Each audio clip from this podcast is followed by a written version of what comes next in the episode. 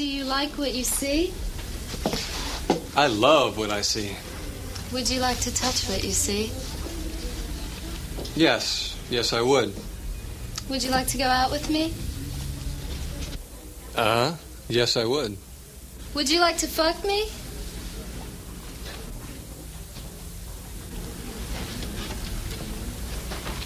Bingo. The Dark One ou de Trash.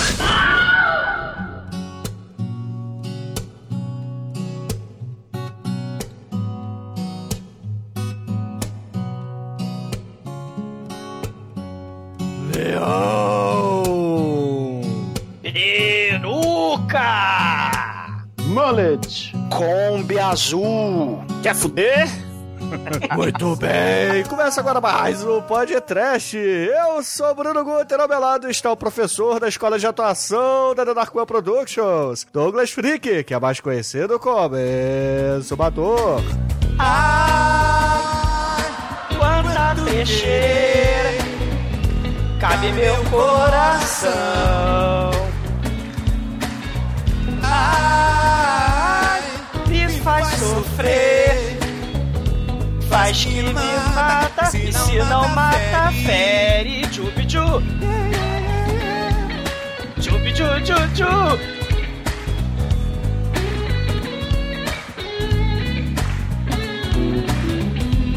Vai sem me dizer na casa do leão. Tchubi tchu tchu tchu. Sai bem quer.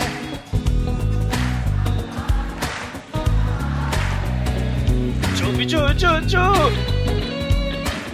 Traz a peruca, o figurante queima a pele. Lutei com Zidar pra vingar as granadas nos fundos da boate, mas não, ele quis botar a cabeça em cima do piano. Caiu nos pés do vencedor pra ver a peruca de um samurai. Mas eu tô tão feliz. Dizem que pode trash atrás. Tchubi tchu tchu tchu. Não, Javan, não. Samurai Cop não. O Samurai Cop é o Fábio de tanguinha e peruca, Javan.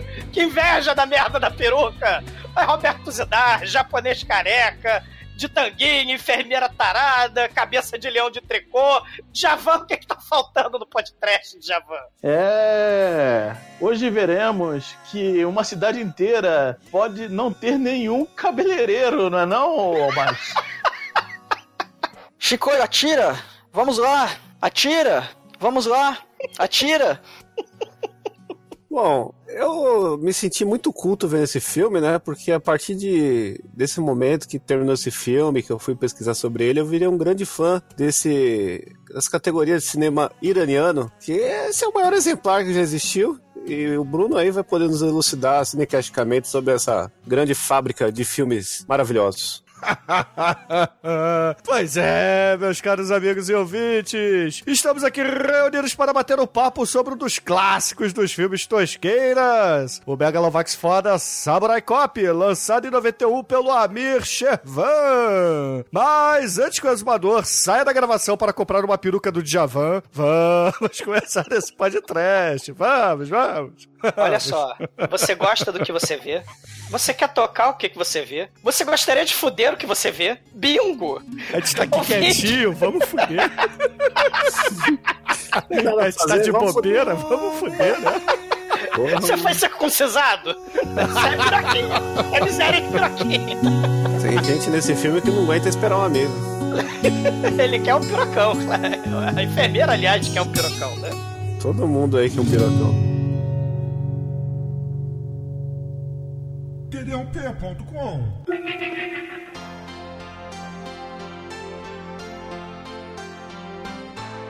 So this is love, or so you tell me, as you're walking out the door.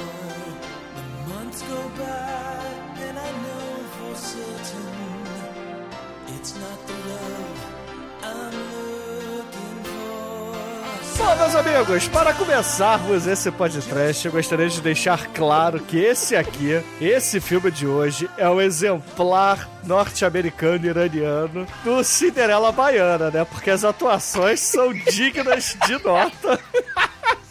E lá. Qualquer nota. Não, que, ó, olha lá, olha lá. Porra, o Dr. Francisco abriu a sua filial dos Estados Unidos e, cara, que filme, meu irmão. Que filmaço.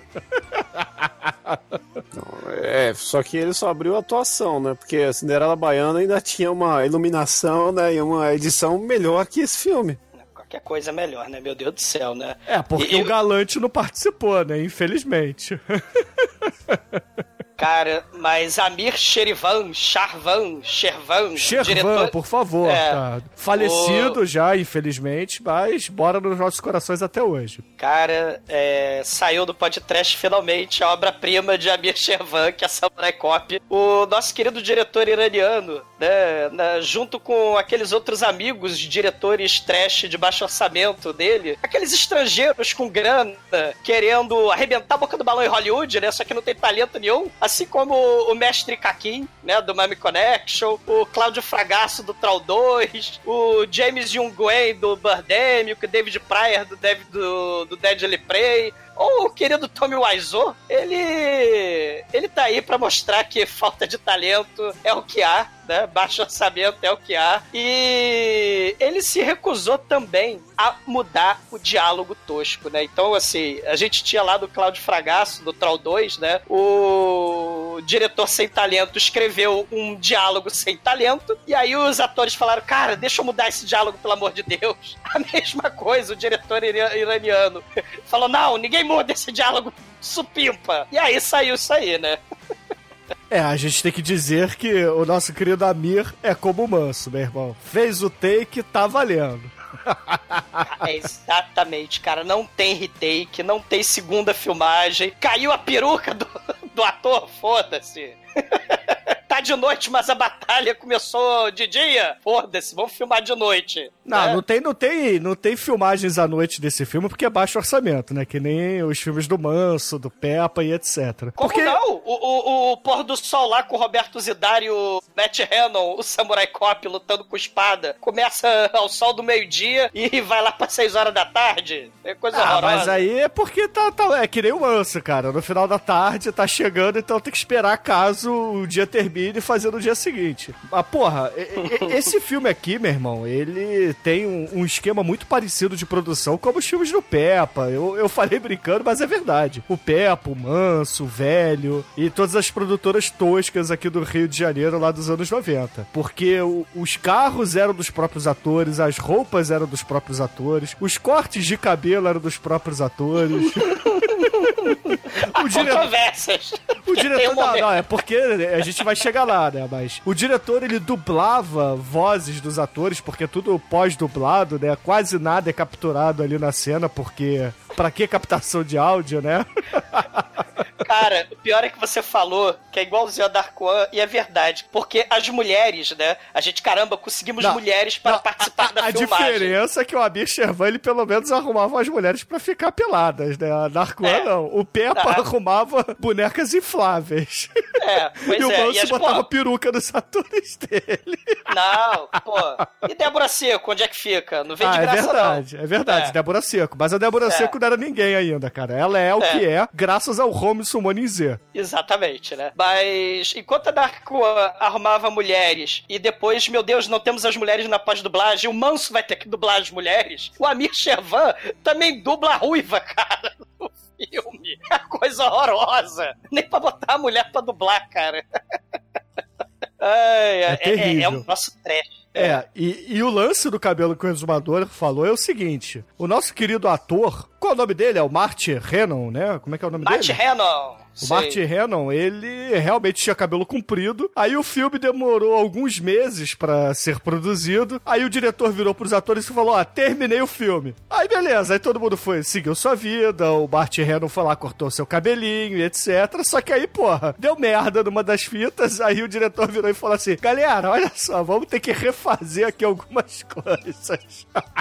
Aí o, o Samurai Cop tava já de cabelo curto, aí o que, que ele fez, o diretor? Ele arrumou uma peruca de mulher pra ele usar no filme.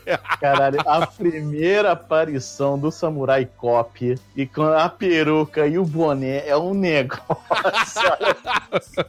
É porque assim, a peruca é tão óbvia que ele bota o boné pra disfarçar a peruca, mas só chama mais atenção. a peruca. É claramente uma peruca. Cara, o sujeito Reno, ele não só cortou, cara, ele raspou a porra da cabeça toda. Porque a merda do diretor, eles ficaram três meses filmando, né? Aí acaba o dinheiro, é sempre assim, né? O cara não tinha roteiro direito, não tinha orçamento direito, né? Ele ia filmando na casa dos amigos, tem casa da vovó, tem restaurante de não sei quem, tem casa na praia de não sei quem. E aí, assim, em- foi, isso foi em 1990, né? né? Em novembro, acabaram as filmagens. Três meses, beleza, todo mundo liberado. Aí o Matt Reno, beleza, eu vou cortar o cabelo, né? Só que três meses depois, o gênio do, do diretor iraniano, o Amir, em 91, ele chega ele liga de volta pro Matt Reno. Matt Reno, vem cá no estúdio. Aí o Matt Reno chega com a cabeça raspada. Aí ele, puta que pariu, você fudeu com o meu filme. Ele, como assim que eu fudi com seu filme? Nós temos várias cenas para filmar ainda. Cara, eles filmaram três meses inteiros. E, e- e o maneiro é que ele fala: vamos filmar nessa tarde mesmo. Eles foram na cidade lá, compraram a peruca e foda-se, começaram a filmar. E filmaram mais três meses. Mas, cara, assim, existem toneladas de cenas não utilizadas. Ou seja, o diretor pegou as melhores cenas, né? E botou na, na, na versão final do filme. E metade do filme, o, o Samurai Cop tá de peruca, cara. É, é, assim, as É coisa, é coisa horrorosa, cara. Né? E, e e sem mencionar que 60%, né? Isso aí é, é cálculo meu, 60% dos closes, tanto no Matt Hamill quanto no Mark alguma coisa, que é o Tira Negão, o Ed Murphy wannabe do filme, né? Ele. Esses caras, eles estão fazendo as cenas e tal. Como não tinha roteiro, o diretor filmou de qualquer jeito. Ah, precisamos de cenas de reação. Então vamos filmar os closes no meu escritório. Aí ninguém fala, não, mas peraí, a gente tava lá no restaurante, a gente tava lá na praia. Não, foda-se, vamos filmar no meu escritório.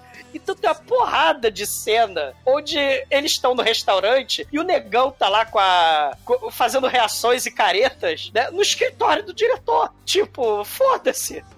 Os closes são em outro lugar. Parece episódio de Além da Imaginação. E- e- esse filme tem vários atores exumadores, né? É, não, tem o. o, o Cara, o, exumador- fake do- é, é o filme com o elenco do fake do- dos fakes do exumador. Tem o Não, exumador de porra, bigode. Não, Não, tem, tem o exumador Oyabun de bigode, cara. É o Cara, tem o exumador. Xing Ling lá também, cara. Chitãozinho Chororó Xing Ling novamente no filme. Tem um exumador com 12 anos de idade. Cara, vão se fuder vocês todos, tá? Vocês vão sentir a fúria de minha katana. Mas o que que significa katana? Significa espada japonesa, né? É um negócio muito foda, porque o Samurai Cop, ele aprendeu com os mestres das artes samurais do Japão e ele fala fluentemente japonês, mas a todo momento, né, a gente percebe a honra do samurai, a- o código Bushido do samurai com o Samurai Cop desse filme, né? É impressionante. A falta total ele fica. Não, mas eu não sei. Esse nome esquisito de japonês Fukushima, Fukuyama, Fukujima. Que porra é essa, né? Cara, é um negócio bizarro porque o, o roteiro foi sendo feito las caralhas. E, e, e o estilo é guerrilha mesmo, né? É na casa do coleguinha, é na fazenda de não sei quem. Aliás, as locações, né, são um negócio impressionante, né? O Amir Shervan é, tem locações fantásticas no Samurai Cop, mas ele fez o Hollywood Cop em 87 e fez o Killing American Style, que é de 1990 também. O, o- se bem que o Samurai Cop é de 91, né? Teve as cenas pós-peruca, né? Do Samurai Cop, mas as locações, por exemplo, aquela fazenda escalafobética com jardim escroto, o sítio, aquelas cenas de luta escrotíssimas são todas feitas nas mesmas locações, né? Ele tinha um amiguinho, dono de fazenda, né? Bizarro. Se você prestar atenção, tem cena do filme que aparece um calendário e é só ver a data lá que foi gravado o filme que tá arriscado. Exatamente, né? E o troço é totalmente lascaralha, né, cara? A, a casa da vovó com um leão de tricô de 200 quilos na lareira, aquilo claramente é um altar satânico pra sei lá que deus ancestral da maldade, cara. Porque puta que pariu. Aquilo ali não existe. Depois a gente fala mais dessa cena. lá. Exatamente, né? E, e, cara, o, o filme é cercado de várias lendas urbanas, né? A primeira é que o filme foi encontrado ou num castelo, a VHS ancestral, né? Foi encontrado num castelo polonês ou na lata de lixo lá em Los Angeles, não se sabe ao certo. E pra filmar a continuação, né, que foi Kickstarted, né? Existe o Samurai Cop 2, Pra filmar a continuação eles iam filmar com a filha dia do Samurai Cop, porque eles acreditavam que o Matt Hannon tava morto. Só que a Matt Hannon, né, apareceu no Facebook, sei lá, na rede social, não, não tô morto não, eu não morri ainda. E ainda tenho cabelo, ainda tenho músculos, ainda tenho tanguinha. E aí eles falaram, caramba, o Samurai Cop não está morto, vamos colocar o Samurai Cop no Samurai Cop 2, né? Que foi um japonês trash que fez, o filme foi kickstartado, e aí muita gente que aparece aí no, no, no filme, né, tipo a, a Peg, a moça da barriguinha que foi fervida no óleo, tá no filme 2, o cara que perde o braço tá no filme 2, um monte de gente aí aparece de novo no filme, inclusive é, astros de outros filmes trash também aparecem no Samurai Cop 2 como vilão do mal. Assista o Samurai Cop 2, né, mas o Samurai Cop 1 é, é muito Não, melhor, pô, né? pe- Pera aí que você acabou de. Já que você tá falando de Samurai Cop 2, você fez a ponte de grandes personalidades do trash, você não disse de grande personalidade que tá lá, que claramente fez um filme baseado em, em Samurai Cop, que é muito querido por todo mundo, né?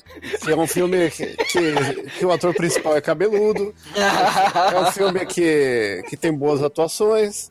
É um E o, filme que, e o Artério Minha Parte, o coio. é um filme que tem belas cenas de sexo, né? Ah, vai tomar no cu, Tome Azul de colher, Cuiabona. O Tommy Wiseau, na verdade, é o chefão da gangue da katana, cara. É Olha só.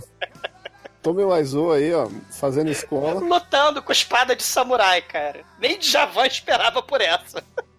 Ué, vamos fazer o 2 agora, vai. É, caralho. Não, e, e tem esses elementos de filmagem guerrilha las caralha, né? Tipo Peppa, tipo Manso da Dark One, né? Aí, pô, dia de filmar, galera. Vamos lá pra Pedreira do Jaspel, né? Eles vão pra Pedreira do Jaspel com a Kombi da produtora, né? Ele pintou, né? A produtora do Amir Sherivan é a Hollywood Royal Pictures. E aí a van, que é a Kombi azul, né? Que é o mais citou na abertura, eles pintaram o logotipo da Royal Productions.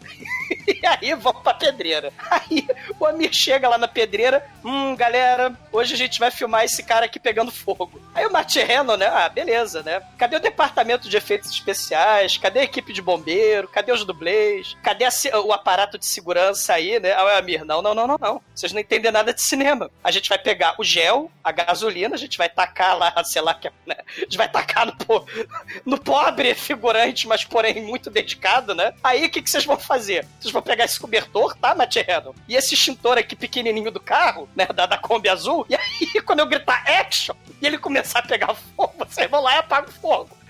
Aí o Matt Hannon, o quê? Ele é action. Cara, um figurante foi flambado em nome da arte, cara.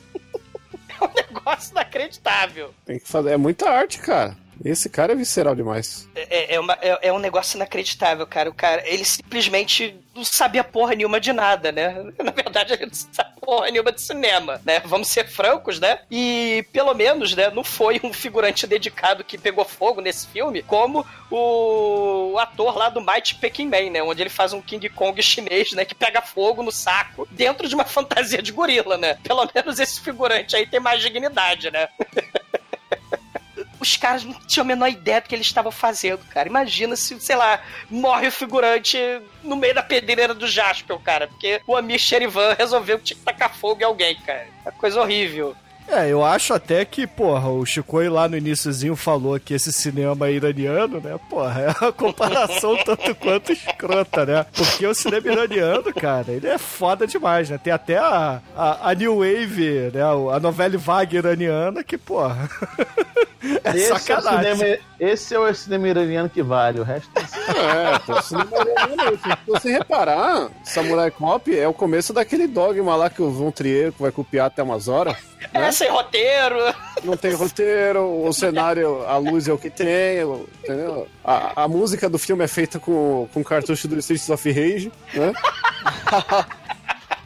Cara, a trilha sonora desse filme é um negócio terrível, meu irmão. É chiptune, cara. O que, que é terrível? É um, é um negócio que só tá sendo compreendido agora. Não, a questão não é a qualidade dos instrumentos usados, a qualidade de gravação, é a qualidade da composição, que as músicas são horrorosas, cara, são horríveis. A trilha sonora do filme do He-Man é melhor do que essa merda, cara. O, Maya- o Miami Connection é melhor, né? A trilha sonora do Miami Connection é, é muito melhor do que a É. do Cop. Esse, esse filme é, é dessa seara aí mesmo, né? É Miami Connection, coisas que foram foda de trash. Aquele último que a gente fez do Ninja 007, qual que era o nome mesmo? O Nine Deaths of Ninja? É, Ah, o, Nine, De- o Shokosugi, né? é a mesma, a mesma vibe aí, se você gostou Ah, desse filme. não, o Nine Deaths of Ninja é, é uma produção muito melhor do que essa aqui. Poxa, É, Bruno. é, Ah, o Nine, of, o Nine Deaths of Ninja é, é, é nível Gollum Globo, gente. Porra, tem uma produtora de verdade, não é um carinha que pega uma van, pinta de azul, chama meia dúzia de amigos e fala que é a produtora de cinema como manso, entendeu? Cara, quando você tem o astro do gabarito de Robert Zidar, é o maior astro do filme, fodeu, né? Pelo menos o Nine Deaths of the Ninja sentiu o Shokosugi, né? Pô, mas ele é o maior aço do filme, com certeza. É, e por falar em Robert Sidar, que tá nesse filme, né? Ele é o capanga e, e vilão final do filme, né? Porque o, o, o vilãozão mesmo é, é, é o exumador Xing lá, o Chororó Xing. Não vai pra merda. Vai cagar. Porra, A gente já fez algum filme com ele? Ah, fizemos o Maniac Maniac Cop. Cop. Olha só, altos cops, né? Tá rolando um, um cop exploitation aqui hoje. É. o Robert Sidar, cara, ele tá menos a. a- Menos aberração, digamos assim, né? Porque ele tá até arrumadinho, ele tá lá de cabelo comprido, a barba disfarçando o queixão gigante dele, Não, né? É simplesmente pela barba, disfarçando. Que o Robert Zidar, assim, ele, ele acorda um dia e pensa, pô, vou deixar minha barba crescer. Aí ele não faz a barba um dia, já parece que ele tá com uma puta barba, porque ele tem um queixo tão protuberante equivale a qualquer outro ser humano deixando três meses de barba, né? É, tinha, né? Eu Porque agora ele é discordo. cadáver, né? É, eu discordo. O Bruno falou que ele tá arrumadinho, porra nenhuma, porque Roberto Zidar sai de dentro do lixo. Roberto Zidar nesse filme sai de uma lata de lixo. Eu me recuso a Mas, ó, de, que ele de todos os filmes que ele já fez até hoje, é o filme que ele tá mais apresentável, cara. É verdade. É o, é o que menos. Realmente, cara. Esse na- na- nessa época de hoje é- era hipster, né? Ele está muito bem, cara. Porra. Um dia só já, já virava um hipster, cara. Cara, Cara. o Robert Zidar, pra quem não sabe quem é, ele parece aquele personagem folclórico lá de São Paulo, o fofão da Rua Augusta. O Chico Não, talvez não. conheça o fofão da Rua O- Augusta. É, não, mas não, o Robert Zidar, ele é mais... Ah, todo mundo já viu ele em algum filme, cara. Ele é o vilão do Tango e Cash também. Isso, é. É, é um cara com queixo gigante. É- é- Esse ele é, é, o... o terceiro filme que ele aparece no podcast. Ele já apareceu no Charity 2000, da robô do mal, substituta lá, de- do sexo. É, é, mas E lá ele é no- figurante. É, não, figurante nada, ele é o capanga fundamental, né, que, que tenta é, evitar que os protagonistas escapem, né, da- do, do pós-apocalipse lá da- da- do deserto. E ele apareceu também no Manic Cop, né, que já foi podcast. Agora, a- o Japa Careca, que é o Okamura, né, ele também se chama Okamura no, no filme, e ele tá no Vampire Assassin e no engraçadíssimo Ninja Academy, né, que é um louco academia de polícia com ninjas, é engraçadíssimo, é tipo Viva Voz, engraçadíssimo. E a Peg, a menininha que tem que estar com a pussy sempre pronta, né, e, e quentinha, né, e, e- e, aliás ela tem a pussy e o estômago fervidos no óleo, né, ela tá no Vampire Cop, já que tem Maniac Cop, Samurai Cop, a Peg, né, ela tá no Vampire Cop.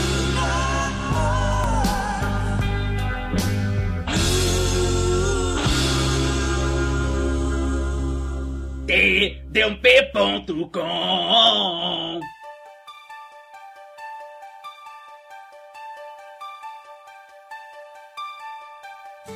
O filme começa apresentando o grupo criminoso principal desse filme com um belo discurso do nosso querido Okamura, que é o oriental careca barbudo, dizendo O que nós não somos ainda uma. é que nós ainda não somos uma gangue. Nós precisamos fazer aliança com as outras gangues, com os japoneses, com os chineses, porque o Al Capone disse uma vez: nesse ramo existe espaço e dinheiro para todos. Al Então Capone, podemos I have a dream. É, por aí, cara. É o sonho do mafioso. Aí, mas nó- Qual, nós que, que música fazer... brasileira falava do Al Capone? Era do Raul Seixas, né? Ah, só- É, é Al Capone. Vê se te orienta. É. Isso. Olha a música de encerramento aí, Demetrius. Oba. E aí a gente já. A gente. né, nessa cena a gente conhece o Robert Zidar, que tá aí com o cabelo levemente comprido e uma uma barba gigante, que na verdade é o queixo gigante. Nós conhecemos o chefão lá da gangue, que, como o Bruno falou, é o exumador Xing Ling de bigode, de abervigem, de barba. Vai cagar no mato, vai pra porra. Temos a ruiva capanga também. E aí Pô, eles vão nice, diga-se de passagem. A, a Sim. ruiva, É- Essa ruiva, ela é a arauta do desespero, né? Porque o único trabalho dela no filme, ela fala toda hora: o chefe está chegando. Aí só falta tocar as trombetas, daí tanta. Aí chega o, o japonês escroto de mullet do Chororó, né? Não, não. Esse é o, o que chega, é finalmente o exumador Oiabum de bigode. Vai se fuder, vai cagar no mato. Até da diarreia, porra. Cara, pô, é, é muito parecido com o exumador. Você vê que o mullet disfarça e tal. Mas aí realmente você vê que, que a semelhança é incrível mesmo. E assim, a, a semelhança é, é bem nos anos 80 também. Se você encontrasse o exumador na, é- na época, você ia ver a semelhança. Cara, eu tinha um dos cabelos mais escrotos daquela época, cara. Puta que pariu, cara. Meu cabelo era chororó. Era aque- aquele moleque, o Patrick, que apresentava os Cavaleiros do Zodíaco lá nos anos 90, lembra do Patrick? Cara, você era o Fênix. ator lá que fez o Grande Dragão Branco e esse filme, era esse corte de cabelo. Ah, te fuder, vai pra Ué, porra, mas é, é igual, É, porra. Eu não sou orgulhoso do meu passado, deixa meu passado pra lá. Inclusive, esse aqui é o, é o exumador Xing Ling Chororó de bigode. Não, né não, tá? E, e aí eles vão pra gangue, né? Essa gangue, aliás, a gente precisa dizer que essa gangue é muito inútil. Essa gangue é horrorosa. né? A gente vai explicar ao longo do filme porque que essa gangue é horrorosa. É uma das piores gangues do universo. Nome maneiro, é a gangue da katana, né? O, o Tizidar, ele é um samurai. Que diferença o filme inteiro. Mas o Robert Zedar é um samurai de queixão. Mas a gangue é horrorosa, porque eles resolvem atirar na gangue de chineses desarmados, onde o chefe é um velho decrépito aleijado, né? Não, e eu acho legal que. Mal da katana. E eu acho legal que essa cena aí que eles vão lá pra Chinatown, né? Esse filme se passa em que cidade? É, é Las Vegas? É. É Los Angeles. Los Angeles? Eles vão ali pra Chinatown de Los Angeles. Aí você percebe que a gangue é uma, tenta dar uma, uma imagem de máfia, assim, né? E passa o primeiro de terno, o segundo de terno, o terceiro de terno. Aí não tinha dinheiro, orçamento pro, pro quinto terno, aí passa uma aluna de calça jeans e casaco de couro. O maneiro é que a gangue de chineses do mal falam com voz de diretor iraniano. Né? Ele dublou todo mundo na pós-produção, né? Inclusive a Ruiva, né? Que depois que o Roberto Zidar atira lá no, no velho decrépito... Atira não, Ruiva ele lá- puxa facão e dá uma Ah, facada, é, ver- cara. é verdade. A- a- depois que ele. É, porque afinal de contas ele é um samurai, né? E, e então depois que o Roberto Zidar esfaqueia o velhinho, a ruiva com a voz do diretor, parabéns! Ele fala, ela fala com a voz da Shima, né? Muito bem, Roberto Zidar, você matou um velhinho aleijado. Não, mas é, pera lá, você, você tem que ressaltar aqui, cara. Isso aqui é a primeira cena de ação brilhante do filme, meu irmão. Porque o Robert Sidar puxa a faca, mata o velhinho, e aí começa o combate, né? Porque a gangue de chineses contra outra gangue de chineses, eles começam a cair na porrada, só que quando Gangue um. de japonês contra chinês, bro. Tá, que é tudo igual, cara. Aí Porra, quando... Aí quando um dá uma porrada do outro, né? A gangue do Robert Sidar dá um soco num, o outro vira, puxa o Ki, né? Parece que vai dar um mega golpe. Aí vem um iraniano lá no fundo da gangue dos chineses, ou dos japoneses, sei lá, puxa a pistola e mata todo mundo, cara. Porra! Cadê a honra, Robert Sidar? Você não é um samurai?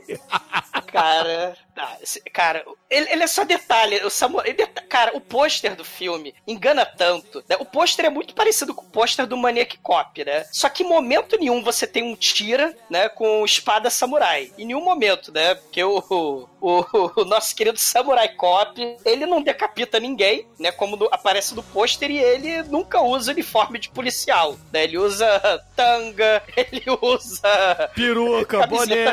Inclusive na próxima Peruca, boné. Aliás, a próxima cena é o choque, né, cara? Cara, a peruca é tão grande que a gente pode falar que é igual o Inner Shock da Liga da Justiça.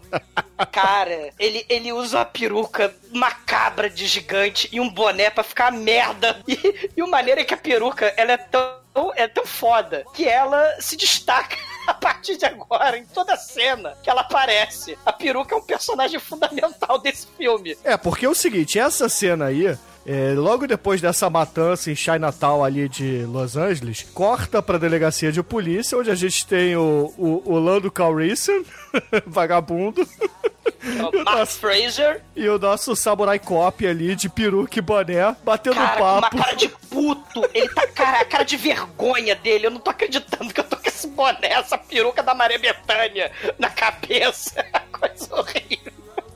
Não, assim, a gente fala que os atores desse filme são terríveis, mas o Lando Calrissian, ele conseguiu atuar sem rir ao lado do nosso querido Matiana de peruca, cara.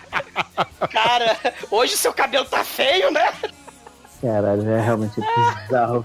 Cara, é a- é a cena- quando aparece a cena. Cara, eu lembro, tem um anime chamado Taiko 100, que tem um, um personagem lá que enfrenta o, o protagonista, e, a- a- e é o cara bonitão e tal, né? Aí a primeira coisa que acontece, né? São poderes psíquicos. A primeira coisa que acontece quando o, o protagonista usa o poder de verdade dele, ele arranca o topo da cabeça, assim, faz uma grande calvície. Aí ele arranja uma peruca do tamanho da cabeça dele. É exatamente isso. A peruca é quase o tamanho da cabeça, cara. Ele bota um boné em cima, assim, pra, pra encaixar e. e- Só que o cara, não, mas o cara ele coloca o boné, ele não veste o boné, ele não, ele não arruma lá o tamanho pra ficar o tamanho da cabeça dele. Não, não, é, é o negócio. É, gritante, cara. Parece que tá- ele tá escondendo alguma coisa dentro, embaixo da peruca, dentro do boné, apoiado na, em cima da careca, assim. Tem um ovo de Páscoa, no mínimo. Uma coisa assim, cara. É bizarro. Negócio inacreditável. É, é, bis- é bizonho, cara. É horrível. E essa cena aí, na verdade, é a apresentação dos nossos queridos policiais do filme, porque eles vão pra perseguição de carro pra tentar interceptar lá o tráfico de drogas, né? Então eles vão perseguir a Kombi azul aí que o Almighty falou na abertura. E cara, nessa cena da perseguição, eu achei que, é, que era problema do, do da versão do filme que eu peguei pra assistir. Que eles estão lá perseguindo, aí o Samurai fala: Atire, atire neles. Aí mostra a van, aí tá, tá, tá. Depois, atire, atire neles. Aí mostra a van de. Cara, essa, essa parada repete três vezes seguidas. Tipo, me, me até aquela cena no Monty Python do Lancelot correndo em direção ao castelo. Eu achei que era bug, cara, desse, desse filme, mas não, é repete assim. E tem essa perseguição, né? Super frenética. O Almighty. E o maneiro é que nessa hora que ele tá gritando atire, a peruca desapareceu. A peruca ela, ela vai sumindo e reaparecendo de formas misteriosas ao longo do filme. né? A peruca desaparece. E a Kombi foi lá no buscar no, no porto, né? Foi buscar um, um barco que tinha uma maleta branca. E geralmente nos anos 80 você tinha lá naqueles filmes de policiais, né? Um clichê básico, né? Da galera abrindo a maleta pro espectador saber, né? Que tem dentro da maleta, tem arma, tem cocaína, né? Sei lá, todos esses clichês, né? E aí eh, o, o Samurai Cop, ele tem uma porrada de clichê. Menos esse clichê, né? Porra nenhuma, espectador se fode aí, assume que a maleta branca tá com cocaína, porque a Kombi azul tá indo embora com a maleta branca, né? E é uma perseguição com uma velocidade lenta. E o diretor acelera a câmera pra ficar bem trapalhões, cara. É coisa horrorosa. É, e a gente tem também uma perseguição aérea, né? Porque tem a policial feminina que é queixuda, como Robert Zidar, que ela tá lá em cima, inclusive eles marcam a fudelança pra noite, né? Depois da perseguição. No canal da polícia, né? Pelo rádio. Pelo, Pelo rádio, da, o polícia. Samurai Cop manda o seu recado. claro. Cara, eles passam por cima do negão, que o negão tá tirando. ele tá- eles estão a 2 por hora com a van. A Kombi azul tá 2 por hora. E o negão tá se equilibrando de qualquer jeito ali na van. E aí ele, ah, morri. Aí ele rola pro chão. É, pros ouvintes entenderem, né? Vamos, vamos, vamos situar melhor isso aí. Porque eles conseguem fazer a troca, né? O, o- parte do- dos bandidos vão de barco, os outros bandidos vão de van. Aí o Samurai Cop resolve fazer uma emboscada. O que, que ele faz? Ele estaciona o carro dele atrás da igreja, aí fica ali olhando pela, pela esquininha da igreja. Opa, o carro dele tá vindo. Aí ele sai correndo pro carro dele, liga e vai pro meio da estrada e para, fechando o caminho, né?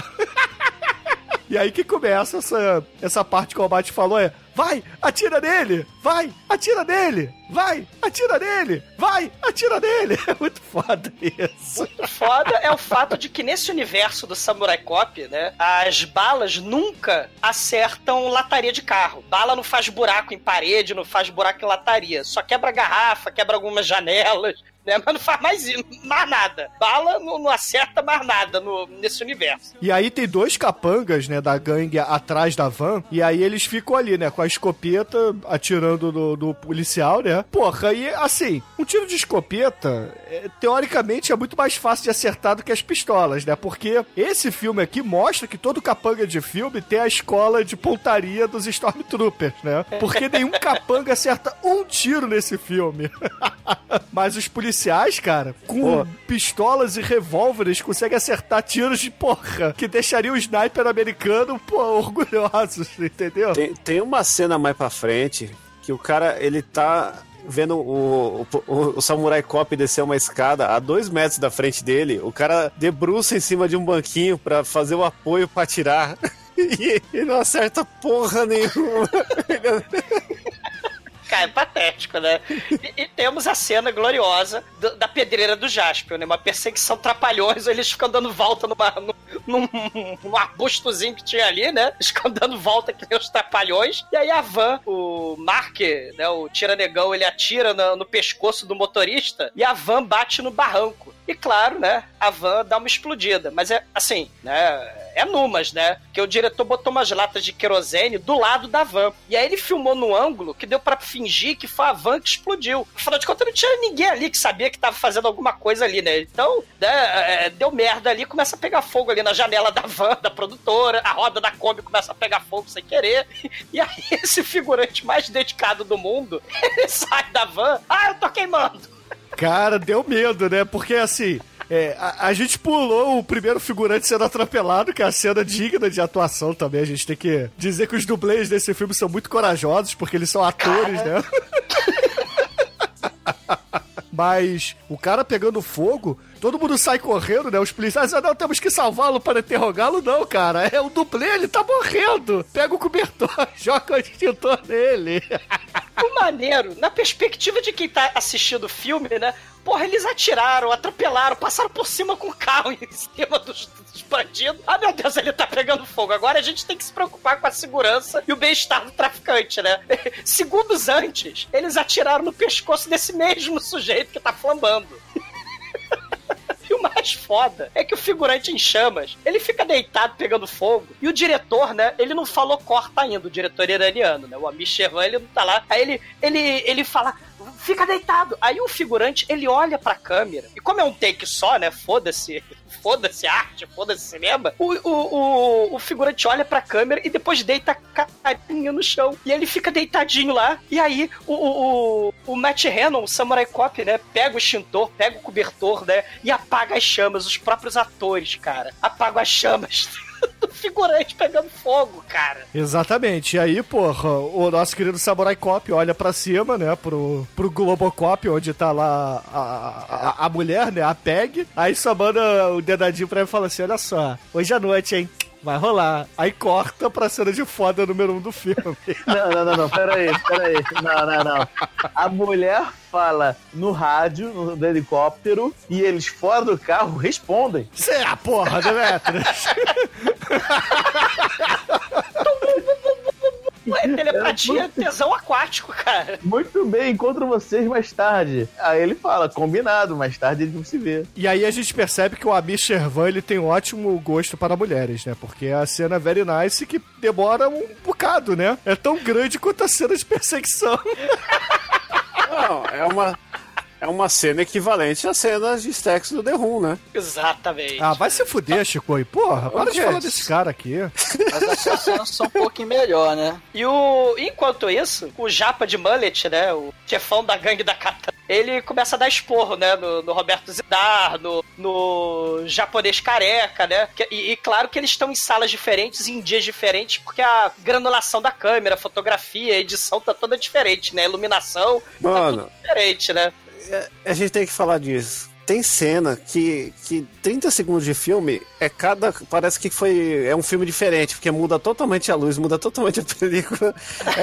É, é pior que aquela porra da Emanuele que a gente fez lá, Emanuele e os Canibais. Sim, Que manda, que Manuel Canibais sabe disso e, e faz até uns jogos ridículos lá, falando, nossa, está à noite. Não, só tá escuro pra caralho no meio da floresta, eles estão fingindo que tá noite. Mas aqui parece É. que tá noite, parece que tá de dia na mesma cena. Cara, Não, mas olha Roberto- só, peraí, peraí. A gente tem que ressaltar aqui o diálogo do esporro do nosso querido exumador aí, Xing Ling. Vai cagar. Que ele vira e fala, porra, com, com ênfase, como o Dr. Francisco, né? Eu quero que todo mundo da minha gangue que for pego seja executado, para que todos aprendam que ninguém pode falar, ninguém pode dedar. Robert Sidar, você que é um samurai, vá até o hospital onde o, o, o meu capanga flambado está internado, arranque a cabeça dele e coloque em cima deste piano, tá bom? Caralho! Isso é que é chefe dedicado, né, cara? É, Capanga nenhum vai tirar farinha com ele, né, cara?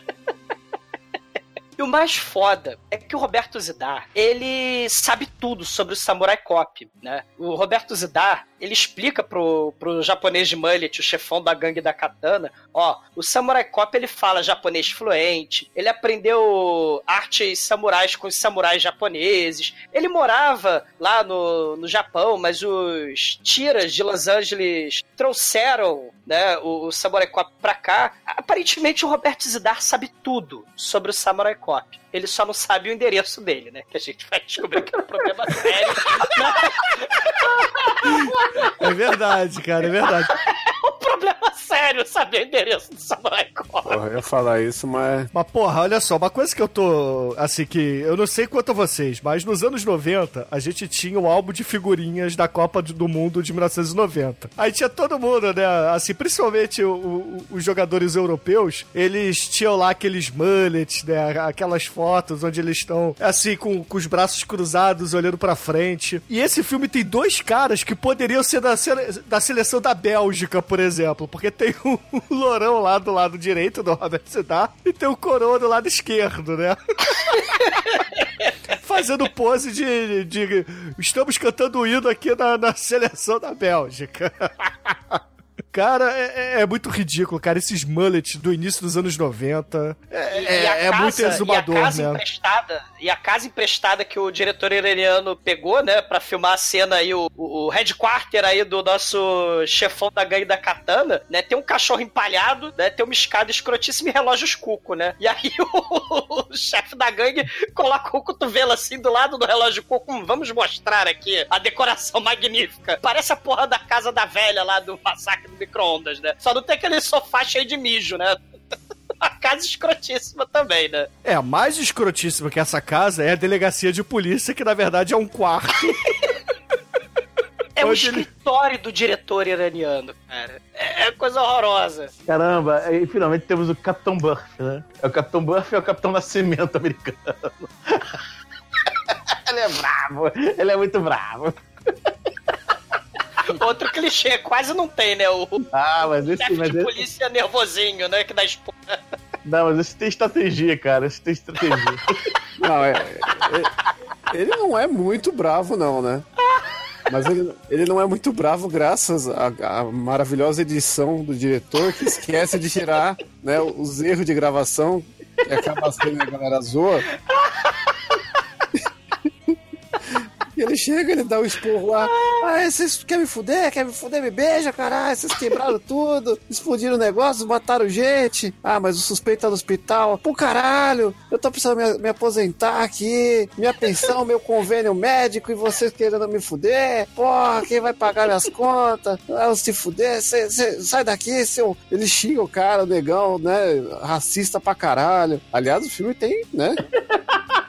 Piada racista. Vai, vai pra frente, vai ter uma assim que. assim, Caralho, mano. Isso hoje dá uma cadeia. E aí rola que depois que acaba a cena, que ele fala: Ah, saiam da minha, da minha, da minha frente, seus arrombados. Não quero mais ver vocês por aqui. Tchau. Aí filma o negão fazendo cara e boca, caras e bocas assim, né? E aí ele vai, eles fingem que vão embora, mas aí o negão volta, dá um beijo no cara. na, na careca do, do Capitão Buff, cara. Porque, Assim, porque, por cima. porque É tipo, isso, é o cara finge que tá, vai tirar um cochilo, né? Acabou, minha, acabou minha participação aqui, deixa eu tirar um cochilo nessa cadeira. Aí o negão e beija ele. Aí ele sai, ai, seu filho da puta! Ele, ele faz que vai apontar, só que ele fica parado, paralisado, porque ele, na qualidade de ator profissional de Hollywood, ele tava esperando o diretor incompetente iraniano que corta. Só que o diretor iraniano não grita, corta. Aí ele senta de volta, ri, porque puta que pariu, não é possível, e fecha o olho, né? Porque. O diretor não sabe o que é edição, né? E não sabe mesmo, né? Como a gente pode perceber, né? É, até porque a cena seguinte é o hospital. Vai o Samurai Cop e o Lando Calrissian ali e tal, interrogar. Aí primeiro eles conversam ali com um, um cara que faz striptease com fantasia de policial. E fala assim, ó... Não deixa ninguém entrar nesta merda não, tá? Você vê claramente que é um Google Boy, cara, fantasiado de policial ali. E falar em Gogo Boy, a enfermeira também é muito foda. Exatamente, eles vão entrar ali na, na sala, né, no, no, no quarto, que é uma sala, na verdade, que aquilo ali não é um hospital nem aqui nem na China, né? É a mesma delegacia de polícia, só que agora com Não, todo mundo é- com é um jaleco, ao hospital. invés de uniforme de Não. polícia. Ô, Bruno, é um hospital, porque antes de entrar na delegacia, tem um frame parado da placa da delegacia. Aí antes de entrar no hospital, tem um frame parado de uns coqueiros. Ah, sim, E é aí, verdade. como tem coqueiro, a gente sabe que é um hospital, né? É, ou a Rua das Palmeiras aqui do, do Rio de Janeiro, né? Mas É. enfim, chega lá do, do quarto do hospital, o, o cara que flambou, ele tá todo enfaixado e os seus lábios estão queimados, então ele vai precisar de algumas semanas para poder falar. Olha, referência a Samurai X, né? Eles só esqueceram, eles só esqueceram do fato também de que a garganta dele foi perfurada por tiro de, de revólver, né? o roteiro, foda-se, né? Aí a enfermeira vira pra eles e fala assim: Olha só, se vocês realmente queriam interrogá-lo, vocês não deveriam ter destruído com a vida dele como vocês fizeram. Então voltem daqui a algumas semanas. Aí nesse meio tempo, o Samurai Cop fala assim: Hum, tá gostosa, hein? Não, ele não fala nada, cara. Isso Não, aí... ele fala assim, ele fala com os olhos, ô Chico. Ele só Ah, olha pra olhos. ela, cara. É, Esse- a esse filme- é, é- Esse filme é empoderamento feminino puro, cara. Não, acho que tem que dar um detalhe razoável aqui, né? Porque o cara que foi ferido no queimadura, ele tá, ele tá, ele tá meio, meio nas ataduras, mas meio nas ataduras. É, Isso, isso aqui, aparentemente, eles tornaram o cara uma múmia, né? E tacaram maganato pelos olhos dele, assim, pela boca. Porque ele tá todo roxo, todo... Tudo que não tá embrulhado tá roxo, parece que passaram um batom. É o Darkman.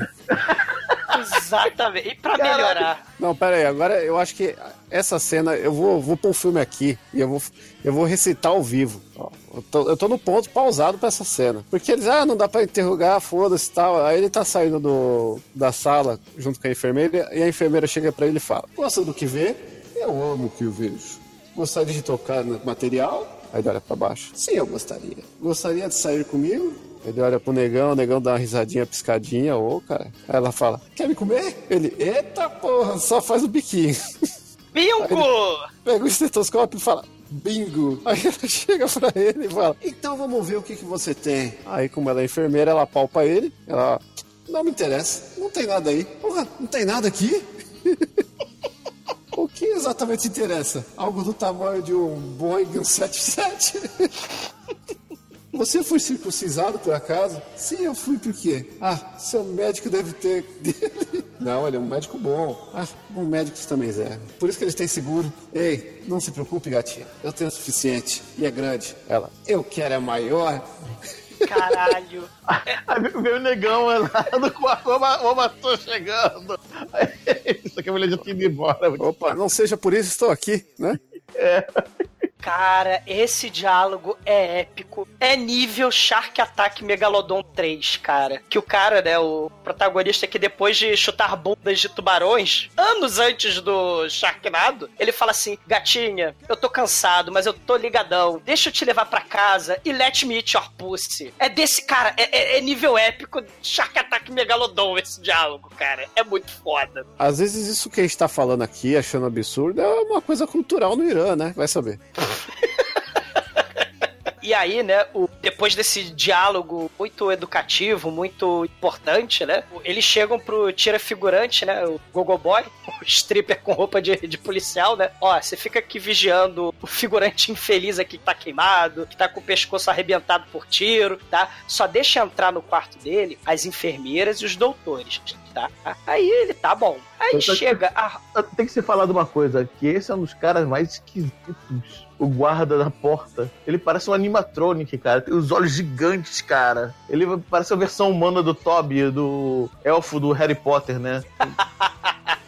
Só que é a vers- a versão de 80, de 80, né? A versão atual é aquele cara do Porta dos Fundos, né? Que é, que é a versão humana do, do Toby. chega do nada, chega a, a, a ruiva do mal, né? Ela tá fantasiada de enfermeira, só que ela tá com carrinho de lixo, né? Um carrinho de limpeza. E aí ela explica pro Tira Gogo Boy que ela precisa botar o lixo do quarto do figurante flambado, né? Ela precisa botar pra fora o lixo, né? E ela tá com um carrinho que na verdade é uma carreta gigante, né? E ela entra no quarto. E aí, de dentro do carrinho de lixo, literalmente sai um samurai trash, né? É o Roberto Zidar com espada katana, tan, tan, tan, né? A cena horrorosa, assim, né? Que anos depois o Tarantino, né, vai usar no, no Kill Bill, né? Uma segurança de merda desse hospital, cara. E eles acabam conseguindo fugir sem grandes dificuldades ali, essa segurança de merda. Eles conseguem fugir bonitinho com a cabeça. Ne- Nessa cena da fuga é legal que a gente percebe a edição de som do filme, né? Porque tem uns três, quatro seguranças que tentam parar o Robert Zidar lá e a Ruiva, e todos eles falam: Ei, você, pare aí! E todos falam com a mesma voz do mesmo lugar. Exatamente. né? A mesma voz de diretor iraniano, né? Exatamente. E provando que esse filme é um grande videogame, porque ele tem músicas de videogame e NPCs repetidos igual videogame. Mas o melhor aí é que a gente vê que eles saem derrubando os NPCs repetidos, como o Chicoio falou, mas eles pegam lá o seu Escort XR3, que era um sucesso nos anos 90, pra fazer a fuga, né? o Escort XR3 conversível. E aí, né, eles. né, a gente fala, caralho, então quer dizer que o Roberto Zidar finalmente vai botar a cabeça de um traficante em cima do piano?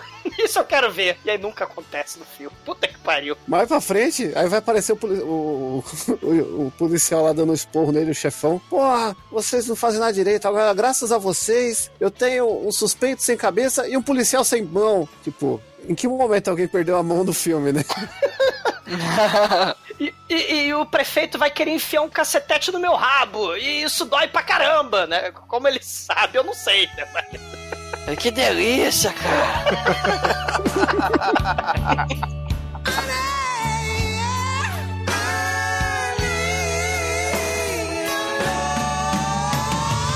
E aí, né, o Samurai Cop e o Mark, o tira. O tira da pesada, eles vão para a boate barra restaurante Lagoa Azul. Sim, Lagoa Azul. É isso mesmo, o restaurante se chama Lagoa Azul. É nesse restaurante barra boate né, que o chefão da gangue da katana, o japonês de mullet, ele resolve passear, frequentar, né? E, e acabar namorando a dona do. A, a filha da dona do restaurante, né? O nosso querido Samurai Cop chega lá com todo aquele papo de vocês são mafiosos, vocês são criminosos, vocês estão dando droga pra criança, vocês estão destruindo a nossa nação, seus filhos da puta, vo- vocês não podem continuar com isso. Essas campanhas eu- demagógicas, voa, passarinho, voa. É.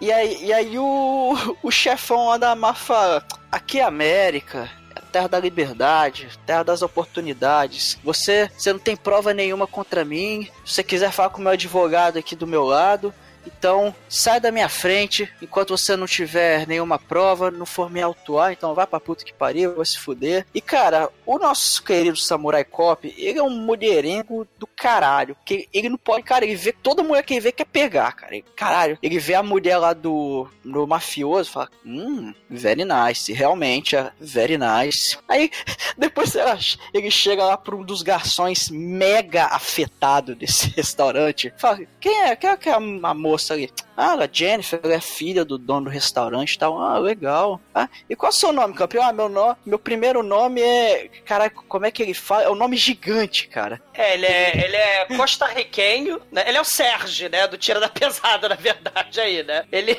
é, é um costarriquenho Ferdinando... Alfonso Rafael Frederico Sebastião. Aí, ó, ah, tá bom, tá. Aí, aí depois o, o Frank fala: Ô, Joe, você não ia perguntar o sobrenome dele? Cara, o sobrenome dele com certeza ia ser um livro, deixa pra lá, cara. Não, mas a melhor parte dessa cena aí é quando ele chega pro porto-riquenho lá e. E aí os- o papo que leva sobre. E o seu pai? Ah, o meu pai. é- Ele puf, coloca a mão na, na cabeça e faz barulho de disparo. Mataram o seu pai? Quem foi? Rim? Mas quem é? É, é Rim? Rim? Quem? Ele. Ah, foi suicídio então? É, mas não era o pai do, do garçom, né? Era o dono do restaurante que era pai da Jennifer e mulher e, Ah, e- e marido só. da dona do restaurante atual. esse... Caramba, eu não consegui entender o filme. Eu sou um merda mesmo, Ah, é. iraniano. E esse esse garçom, ele faz uma participação pequena, porém tão marcante, que ele está com um papel fundamental no Samurai Cop 2. Ele faz participações impressionantes no Samurai Cop 2, mas desse pra lá, né? Porque o Samurai Cop 2 ninguém merece. E quando eles saem do restaurante, os capangas lá dos mafiosos japoneses loucos começam a ir pra cima do Joe e do Frank. E aí começa aquela cena de porradaria maravilhosa, muito bem coreografada, onde todos os golpes acertam de verdade. E tem um detalhe bem interessante, até tem uma cena bem legal que um dos capangas puxa uma espada, começa, ai, ai, ai, ai, ai, eu vou te matar. Aí, aí o Frank, Joe, você vai enfrentar ele desarmado? Aí o Joe só faz um, um sinal com a mão, o Frank dá um tirambaço no ombro do cara. Aí o Joe avança, desarma ele e deixa ele desacordado. Pega a katana e corta o braço de outro capanga, cara. Não, mas ele não pega a katana, ele pega a katana, arremessa a katana e a katana corta o braço do malandro. Que se transforma num braço de manequim que foi lá do massacre do micro-ondas de Jack Vernon. Porque é desse nível o filme que a gente tá falando hoje.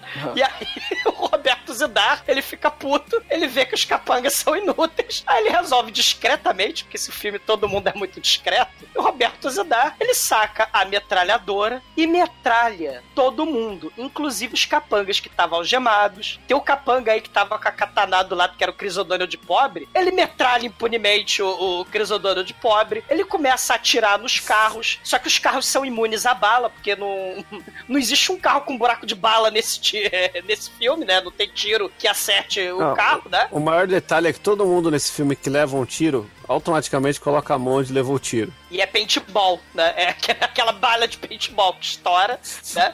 Não, nesse caso tem um cara aí que leva tiro e, e nem paintball rola, é só atuação de levando tiro. Ah, que- morri! É, que tem, que tem um negão que o cara pega uma usa e metralha todo mundo. Aí tem um negão lá que tá do, do lado do carro, que tá lá do que, que quebra o vidro com os tiros, que sai faísca pra caralho, né? O Bruno deve ter ficado de pipiu duro nessa hora. Na verdade, Mas- não é bem faísca que sai, né? Ele tenta imitar os tiros com atirando bombinha de faísca, né? Aquelas Então, é faísca. estrelinhas de, de criança, né? Cara, e, e- e- é, fogo de é tipo o, o John Woo, né, fazendo fogo de artifício fingindo que é tiro e do nada, né, o Roberto Zidar, né, ele resolve arremessar uma granada, né, do- E, e não acontece nada, porque ele, assim, ah, arremessei a granada, metralhei, promovi um genocídio, destruição, morte, tiro, incêndio, né? Mas tudo tranquilo, né? Do lado de fora do restaurante, ele volta pra sobremesa. O Samurai Cop e o Tira Lando, né? Eles falam, ah, é, é, é, destruíram meu carro também, né? Que pena, né? Tem quatro pessoas mortas ali, foda-se, né? Tem a granada que explodiu ali. Virou Rio de Janeiro essa parada, né? O pessoal já tá meio insensível com a violência, né? Não, o que é mais foda é que antes disso, ele- o advogado do japonês lá tava falando: você não pode falar assim com o meu cliente, você fica aí com essas coisas, ele é inocente. Aí logo em seguida, os policiais vê o, capanga mandando um monte de gente matar eles, explode o carro do negão. Aí, após matar um monte de gente, arrancar braço, caralho, aí o cara, um olha pra cara do outro e fala: Porra, meu carro está pegando fogo. Porra, ele vai ficar preto igual carvão. Mas não tão preto igual esse seu rabo, hein, cara? Ele, ah, mandou bem. Puta que pariu, velho. Caralho. É a cara. pior piada racista da história do cinema. E na delegacia, né, o, esse advogado aí, né, da, da gangue da Katana vai processar a delegacia, né? Ele, logo depois dessa cena, que o Sim. Roberto Zidar metralha, chacina, explode, arremessa a granada, né? Aí ele fala assim, ô, ô, ô, delegado, o seu Fujiyama, né, o seu Fukuyama, o meu cliente, ele tá triste, melancólico, né? Os tiras, ele- eles atrapalharam o almoço do meu cliente. Cara, guerra civil do lado de fora do restaurante. Ele, ah, eu sei, seu advogado, mas eu caguei pra suas imunidades. Foda você- Foda-se você, foda-se o seu Fujiyama. Sai do, do meu escritório e eu vou te enfiar minha porrada se você beijar minha careca que nem eu lambo. Sai daqui.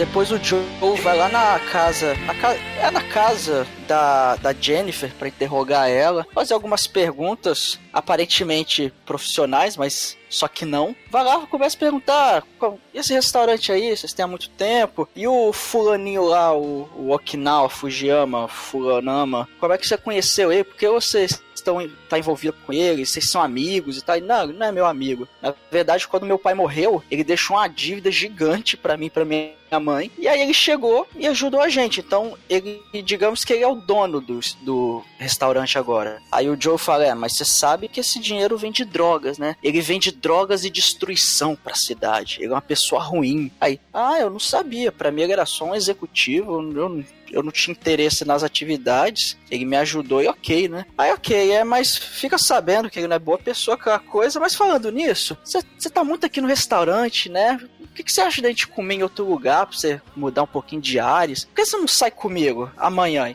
Ah, amanhã não posso, eu acordo cedo. Ah, pô, sexta-feira você pode? Não, sexta-feira, pô, tem muita gente. Tá, domingo, domingo, depois da igreja. Aí, ah, aí depois, ah, aí eu posso. Aí tá bom, aí fica marcado. O cara é safadinho, né? O cara, o cara não perde tempo, tá lá. Ô, Na eu não, eu não prestei atenção nessa cena, eu não prestei atenção em nada do que eles falaram. Porque a partir do momento em que aparece uma cabeça de leão de tricô hipnótica, assustadora, ela roubou a cena, até a peruca, ela, ela, ela, ela sucumbe ante ao poder da cabeça de leão, cara. É, mas, ô, Vicky, imagina vocês que assim tem um, um escritório decorado e é, um escritório tem uma cabeça de leão de caça, né? Só que de uma, cabeça de leão de caça, que era o troféu, tem um. É uma ca- uma caça vegana, é o crochê de um leão. Caça pega. Caralho, é um negócio. Nem carnaval você vê essa parada. É um negócio muito bizarro. Caramba, eu parei o filme, deu uns 10 minutos de risada, voltei a cena. Cara, é é inacreditável. O negócio mais inacreditável que eu já vi no filme. E detalhe, no Samurai Cop 2 alguém arrumou essa merda dessa cabeça porque essa porra aparece no Samurai Cop 2. Cara, imagina só, cara, o que tá faltando. Vamos lá, cenografia. O que tá faltando nesse escritório? Mas Um. Tá meio sem graça. Talvez sem graça. Vamos lá. Aqui tal se tivesse um troféu de leão? Eu não tenho um troféu, mas eu tenho um, um leão de crochê aqui, que é uma loucura. Na verdade, eu tenho aqui a a minha vovó que faz o crochê, que é uma beleza. Eu vou pedir pra ela fazer uma cabeça de leão. Porra. Cara, que que é isso, gente? É, a- cara, é, é um dos props mais bizarros de filme trash que eu já vi, cara. E olha que a gente já teve micro-ondas assassino, cama assassina. Cara, cabeça de crochê de leão é foda, cara. E o maneiro é que, assim, quando acaba a cena, dá um, um close, aí fica a mulher só, né? Que ele, o cara vai embora, aí fica metade da, da cena a mulher parada e metade a cabeça de leão. É impossível não notar o negócio. E fica uns 10 segundos do filme parado. Aí você fica lá, cara, é possível. Cara, foda-se o filme, que merda é essa, né, cara? Caralho, É a configuração dos lamentos, que merda é essa, cara? E depois que ele sai lá do escritório da Jennifer, chega os capangas, ah, seu maldito, agora a gente vai pegar você, e bota a arma na cabeça dele. Aí o Joey, né, macho pra caralho, fala, ah, e você vai fazer o que você vai tirar aqui? Aí, não, agora não, mas eu tenho ordem pra quebrar suas pernas. Aí, ah, é. E ele vai lá, cara, o Joe enfia porrada em todo mundo, um dos capangas sai correndo, só que o Joe pega ele, vai lá, é, joga No ele no chão e mesmo. Ô, Might, no mesmo estacionamento onde a granada explodiu, onde cadáveres morreram. né? Quer dizer, cadáveres morreram não, né? Mas. É, cadáveres morreram. Isso não é filme de zumbi, mas ok. onde, onde o caos foi promo... Cara, não tô entendendo mais nada, cara. Depois da cabeça de leão eu fiquei meio lelé, cara.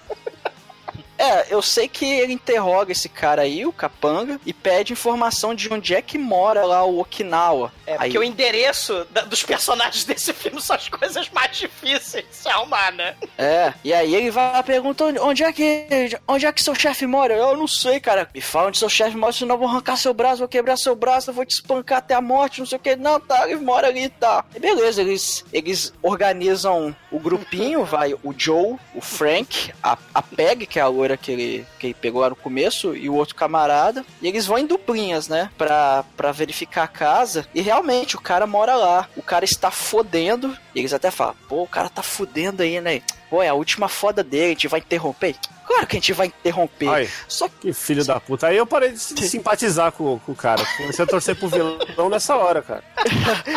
Isso é uma coisa bizarra, porque a porta do quarto do cara, que eles entram tipo pela varanda, a porta ela é de vidro. Eles falam, parados! E aponta a arma. Só que, cara, em vez deles, sei lá, já aponta a arma pelo vidro mesmo e foda-se, se o cara correr, atira pelo vidro. Mas não, ele tenta abrir a porta, ele não consegue abrir a porta de imediato e o cara consegue fugir. Ele vai lá, pega as roupas, sai correndo. Ô, E aí? O japonês, ele pula da cama cheio de defeito. Ele bota uma roupa em 3 segundos, correndo da polícia, passa pela sala de fliperama e Assim. o capanga tenta atirar do Samurai Cop, mas a arma de brinquedo dele não tem tiro, porque ele é figurante, né? Aí o Samurai Cop mata ele. E o Japa, careca, pula pela janela de vidro cenográfico, porque abrir a porta, né, da cozinha, do vidro, leva mais tempo do que botar calça, camisa, sapato, amarrar cadastro, botar o cinto, porque afinal de contas o japonês levou três segundos pra botar a roupa. E ele pula pela janela. É, mas vocês esqueceram um diálogo importantíssimo na preparação dessa invasão à casa do exumador careca de cavanhaque desse filme, que a policial pega e vira pro Frank e fala assim... Ai, Frank, a gente tá aqui de bobeira, a gente não tá fazendo nada, o Samurai Cop e o negão que vão invadir essa porra. Que tal a gente fuder? hein?" Cara, é muito empoderamento pra um filme só. E É, porque afinal, fuder, né? O japonês de tanguinha lá, coisa deprimente, né? Imagina se ele não consegue botar a roupa. Correndo pelas ruas de Los Angeles, um japonês careca pelado de barba. Ah, hora dos comerciais! Não se vê isso todo dia em Los Angeles, né? Não, pois é, e também não se vê todo dia em Los Angeles capangas japoneses da gangue japonesa, né? A gente vê lá os membros do Extreme, porra. Cara, tem dois japoneses na gangue japonesa. É muito foda isso, Bruno. Tem O dois. resto é, é, é galera do Extreme, meu irmão. Nessa cena aí, tem o vocalista do Extreme, ele tá jogando cartas no- no- na sala. O elenco desse filme, aliás, é pra ser dividido em duas, duas categorias. Se você é negão, você podia estar cantando I can dream about you. Você podia estar com... Todos eles são de fogo. Ruas de fogo, cara. Todos eles podiam estar no texto do clipe da música. Ou, se você é branco, você obrigatoriamente tem um mullet. E no caso da falta dele, uma peruca gigante. E se você é capanga negão, você é gordo, né? Cara, é, é- é patético, cara. E aí o japonês, além de conseguir colocar em 3 segundos a, a roupa toda, ele ainda pega uma maleta. Caramba, o japa careca tem uma maleta. Oh, meu Deus. Aí o que será que tem nessa maleta? Aí ele vai lá, né, corre pelo jardim, que a gente vai ver esse jardim em várias outras cenas em locações diferentes, mas é o mesmo jardim, né? Aí a gente vê o, o gramado lá e ele pega a maleta, ele abre a maleta. Caramba, é uma pistola. Só que a pistola tem um tiro só. Aí ele atira, fodeu. E aí ele vai parar num beco sem saída. E aí ele fala: Ahá, você agora não contava com a minha habilidade de luta, Samurai Cop. E, na verdade, né, o diretor iraniano, ele falou que esse Okamura, ele era o assistente, né, para assuntos de artes marciais, dublê de luta, né, ele coreografava as lutas e, e os assuntos para katanás no filme, né. Então ele fala, preste atenção nas minhas poses aleatórias de luta. E ele faz, ui! E aí ele começa a fazer uns katais mais escrotos, um mais escroto Não. que o outro. Mas aí o que acontece é que automaticamente, no momento que ele começa a fazer catar, a câmera muda de, de padrão de filme, é de cor, de luz, de tudo. E eles vão pra pedeira do Jaspion, né? Porque eles estavam no meio do monte de grama, aí de repente sobe a grama, quase fica. tipo, era. Outono virou inverno. E o Samurai Cop bota a peruca automaticamente também, né? Pra briga épica começar, né? Sim, e é o momento que, se você tinha dúvida se era peruca, é agora que ela vai acabar. Peruca cria vida, cara. Quando o japonês vai dar o ipom no Samurai Cop, a peruca cai fora. E começa, né? E como é um take só, foda-se, né? Continua a porra da filmagem e começa a luta dos trapalhões com câmera acelerada, cara. É um dos troços mais engraçados do planeta, porque fica. bus, bus, bus. parece porrada dos trapalhões, cara. Um dando soco na cara um do outro. E. e- e- e o Samurai com aquele cabelo da Maria Bethânia gigante. É é uma peruca absurda. É horrível essa cena. O japonês acaba morto, e aí a gangue fica putaça, fala, é, vamos, nós temos que dar um baculejo lá na delegacia agora. É, o mais E aí, bizarro bicho? pra história do filme é que esse japonês é o japonês que no começo do filme tá falando, não, a gente tem que unir as gangues, tem que parar com esse papo, tem que ser legal, né? E aí ele vira um serial killer do caralho, quer matar o Samurai Cop, quer matar o coisa dele. No final, O delegado também vira serial killer do cara mata. Genocídio! Foda-se a minha aposentadoria! Vai cop, explode a casa dele! E aí tem aquele baculejo lá na, na, na delegacia, os caras chegam lá, ah, vamos, vamos dar um corretivo, vamos, vamos apagar esse Mas- maldito Samurai Cop. A, a delegacia tem um pôster da Jessica Rabbit na, na porta. E, e- e tem o sósia do Walt Disney mexendo lá numas fitas VHS no porão. Isso é verdade.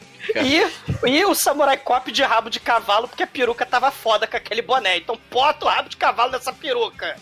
Eu não entendi essa cena de. Não, essa cena eu acho que não é a delegacia. É algum lugar que ele tava, que, que o filme não teve capacidade de explicar, né? Que ele foi pra outro lugar e que esse dia ele estava de rabo de cavalo, porque já chega falando, ó, vim, vim ver um cara de rabo de cavalo, não fala quem é o cara, depois você vai ver que é a porra do Samurai Cop. Tipo, não faz sentido nenhum. É uma cena que acontece, começa e. Eita porra, e agora? Esse, esse sósia do Walt Disney, né? Ele, na verdade, é o editor do filme. Se você tiver que culpar alguém, né? Você culpa o diretor iraniano, mas você também culpa ele. E esse cara vai fazer participação especial também no Samurai Cop 2, cara. Ah, então esse É. momento ele tá quebrando a quarta parede aí, mostrando a edição do filme, né? Tipo Deadpool. É tipo qualquer coisa, cara. É tipo, puta que pariu, cara. Leão de crochê na lareira. Sei lá, cara, que merda que tá acontecendo. Eu sei que tem um tiroteio Terminator, né? Nessa. Sei lá se é delegacia, sei lá que porra que é essa, né? E o, diretor, né? Ele muda totalmente a edição, porque tem cenas de dias diferentes, de épocas diferentes, com peruca, sem peruca. É um troço muito bizarro. E do lado, né, desse, desse estúdio, tem um. um lixão com um banquinho, que é o lugar perfeito pro sniper negão matar o Samurai Cop que decide aleatoriamente subir no telhado. É, ele, fo ele foge pelo telhado. Depois nós temos uma cena de Vucu Vucu com o nosso querido Robert Zidar e sua querida Ruiva. Uma cena até longa e ela aparece nua pelada. Isso, mais um ponto pro filme. Ó, é uma cena que se você se esforçar, você vê um cu. Não duvido, porque realmente ela está nua, pelada e, a câmera ela dá uma privilegiada interessante ali. Só que aí no meio do Vucu Vucu toca o telefone, é o chefe do Robert Zidar empatando a foda dele. aí falando, é, você vai lá fazer um serviço pra mim, tá bom.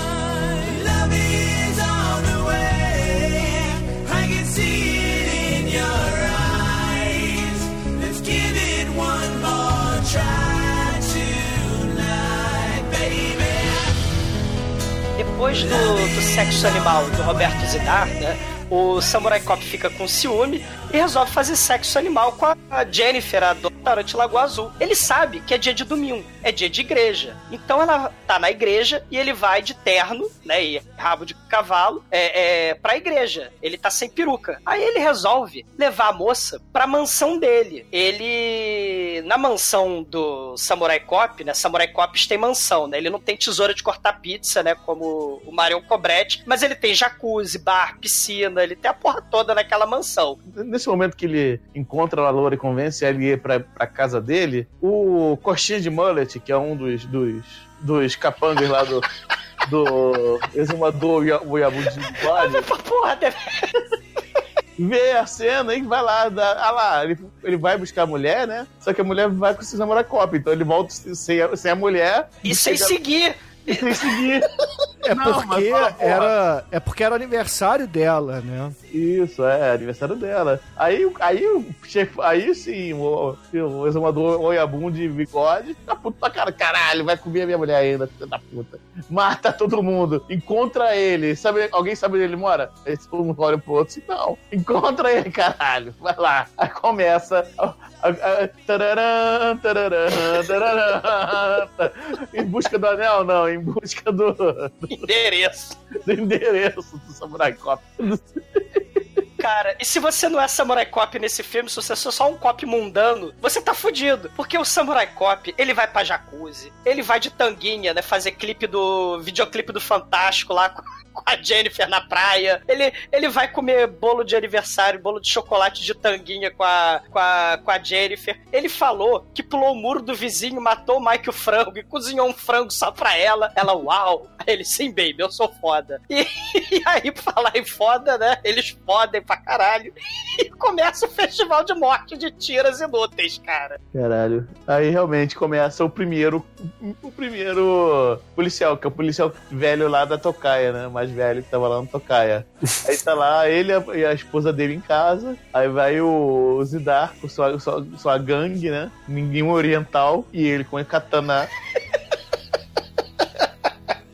Não, chega lá, a parede do- da sala dele cheia de troféu de Kung Fu. Caralho, esse cara é mais, ele é mais, sinistro que o Samurai Cop, se você olhar ah, os prêmios É. que tem na casa dele, mano. Verdade. Aí chega lá, aí eles chegam, pe- pega uma mulher de refém, né? Pega o cara, vem cá, onde é que o Samurai Cop mora? Ah, eu não sei. Pô, vou botar essa mulher, hein? Aqui, ó, a espada no pescoço. Pô, tô falando que eu não sei. Tenta a loura, gostosa, tenta o amigo dele. Porra, mas eu não sei onde que ele mora. Ele é... é porque ele chegou há pouco tempo também, né? Ele, ele é novo. Tá um mês pra resolver. Ele veio em um mês. O nego já tá botando pilha pra acabar com o problema todo das gangues, entendeu? O cara foi importado com a solução antivírus, assim, anti-gangue da parada. Aí ninguém sabe direito onde ele mora, né? Aí eu não sei, eu não conheço muito bem. Quem mais chega dele é a mulher, o negão. Aí o cara vai e corta a mulher, antes de dar umas pegadas no peito da mulher do, do policial velho, que também não é, não é ruim, né? É- não, é Não, mas a mas atuação aí, ô Demetrio, você Ah, tem que a frisar, né, porra? É. A atuação de todo mundo. chorou baldes. A atuação de todo mundo nessa cena aí, puta que pariu. A mulher do policial, ela morre com a garganta cortada, com a mão no pescoço. Ah, estou morrendo. Aí ela cai no chão, dá as três batidinhas no pé e. Ah, morri. Aí o policial sai correndo em direção a ela, não! Aí o Zidar dá uma facada nela dele, aí ele fica. "Ah", e paralisa em pé. "Ah, Aí depois ele morrer." vai se rastejando para o corpo da mulher, assim. Não, "Ah, não. mulher, eu não Eles te vão salvei. embora. Ah. Eles vão embora. Ele tá em pé, paralisado, e estão indo embora, abrindo a porta, não sei o quê. Aí ele finalmente cai, posse. Aí ele se arrasta pra mulher. Não! Aí morre junto com a mulher, caralho. Não, eu não te salvei. Muito bom, E cara. claro, o Lando, ele saindo do banho de toalha, ele também é achacado pela gangue do mal, né, da katana. E aí um dos caras resolve pegar a jeba do negão de refém. Ó, se você não contar onde é que mora o Samurai Cop, eu corto essa jeba fora, hein? Cara, Não, e é- é genial. O plano, Ele não chama de jeba, ele fala de grande presente de Deus, negócio assim. Esse grande presente que Deus te deu. É, ou é a garrafa de Coca-Cola dos deuses estão loucos, pirocão. o plano do Frank é genial, cara. Porque ele fala, não, eu sei onde o endereço tá, tá ali dentro do armário. Aí, caralho, dentro do armário tá bom. Aí o cara acredita, ele vai lá, abre o armário, ele tá com a arma na mão. Aí começa a ele vai lá, verifica as jaquetas e tal. Aí tem uma hora que ele meio que já solta a arma, já fica desleixado. Ah, pô, eu não tô achando a arma, não tô achando a arma. E aí o Frank, né, um baita do policial, um cara muito preparado, ele aproveita a distração do cara e, cara, aí o Lando pega, ele pega a arma, mata o cara que tava verificando o armário, depois ele pega a faca do cara que tava rendendo ele, corta a garganta dele. Aí, caralho, o Lando é muito foda. E ele pega o telefone correndo, liga pro Samurai Cop, só que ele, ele não atende, por quê? Porque ele tá de vucu vucu lá gostosinho com a loira, né? E o cara não atende, ele lá desesperado. E nesse meio tempo, o Mark Zidar, ele sai da casa lá do outro policial e vai visitar a Peg. Ela tá lá fazendo um omeletezinho, tá fazendo a tapioca dela na frigideira. Não, ela tá fazendo dizendo- batata frita, porque tá cheio de óleo a frigideira. Tem que frisar isso. É, é, ela tá, ela tá fritando alguma coisa lá. Aí ela vai lá, os caras entram na, na cozinha, ela abre a gaveta que tinha uma arma na cozinha, porque ela é muito preparada, né? Ela, ela- afinal, ela é tira. Se Sim. ela é tira, ela tem que ter armas espalhadas na casa. Só Sim. que ela não consegue pegar a arma a tempo, os caras rendem ela, jogam em cima da mesa e fala: fala onde o Samurai Não. Cop mora. Mas Não rola uma, sei. co- tem uma continuidade foda aí, porque ela abre a gaveta e tem uma pistola. Aí quando Sim. o cara chega a enquadrar ela e pega ela, ela tá com um revólver na mão, totalmente diferente do que tava na gaveta. E aí, cara, tem a tortura, aquela tortura da, da, da- do óleo quente. Que ele fala: fala onde o Samurai Ferve ela no óleo, ferve ela no óleo. Caralho, o Robert Zidar joga óleo na barriga dela e fala: Conta onde o Samurai Cop mora. Ela, não sei, eu não sei, pelo amor de Deus. Aí, cara, começa a jogar ódio sem piedade até que ela, né, não aguenta mais e ela resolve, ela acaba falando, né? Porque, porra, imagina a dor que ela tá sentindo ali. Só que, cara, o Robert Zidar é muito filho da puta, que mesmo depois que ela fala, ele vai lá e joga mais ódio. Só que aí não mostra se ela realmente morreu ou não, né? Não, ela não morreu porque ela está no Samurai Cop 2, cara. Ela, Então. ela é muito foda, ela é muito foda. E, e o maneiro, Bite, é que o, o filme, como na qualidade de filme trash, ele tem que explicar o que o telespectador está assistindo. Porque foi mal filmado, então o diálogo da pós-dublagem tem que explicar o que está acontecendo na tela. Filme trash é assim, né? Então ela fala: Você está me queimando, Robert Zidar. Eu estou jogando óleo fervente em você. Eu fervo você no óleo. Oh, meu Deus, o óleo está quente, eu estou fervendo.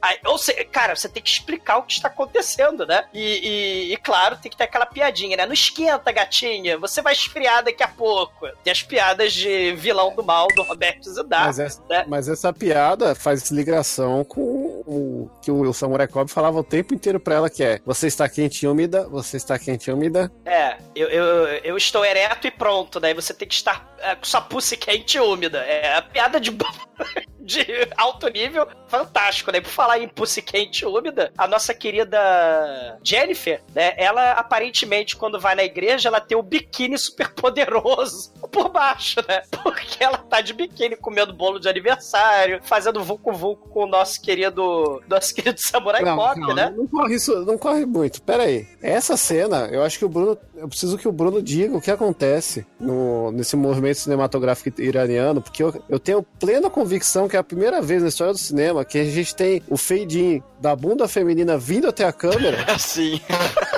e aí vo- volta pra bunda masculina e ir embora da câmera.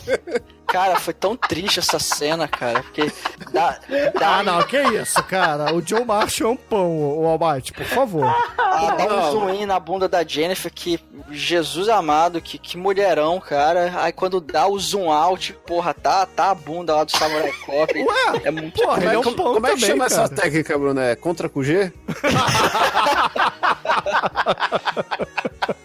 Pelo menos depois tem a cena de Vucu Vucu É lá. o plano, e, é o plano punhetal, Chico. É plano punheteiro. É o plano cuzal.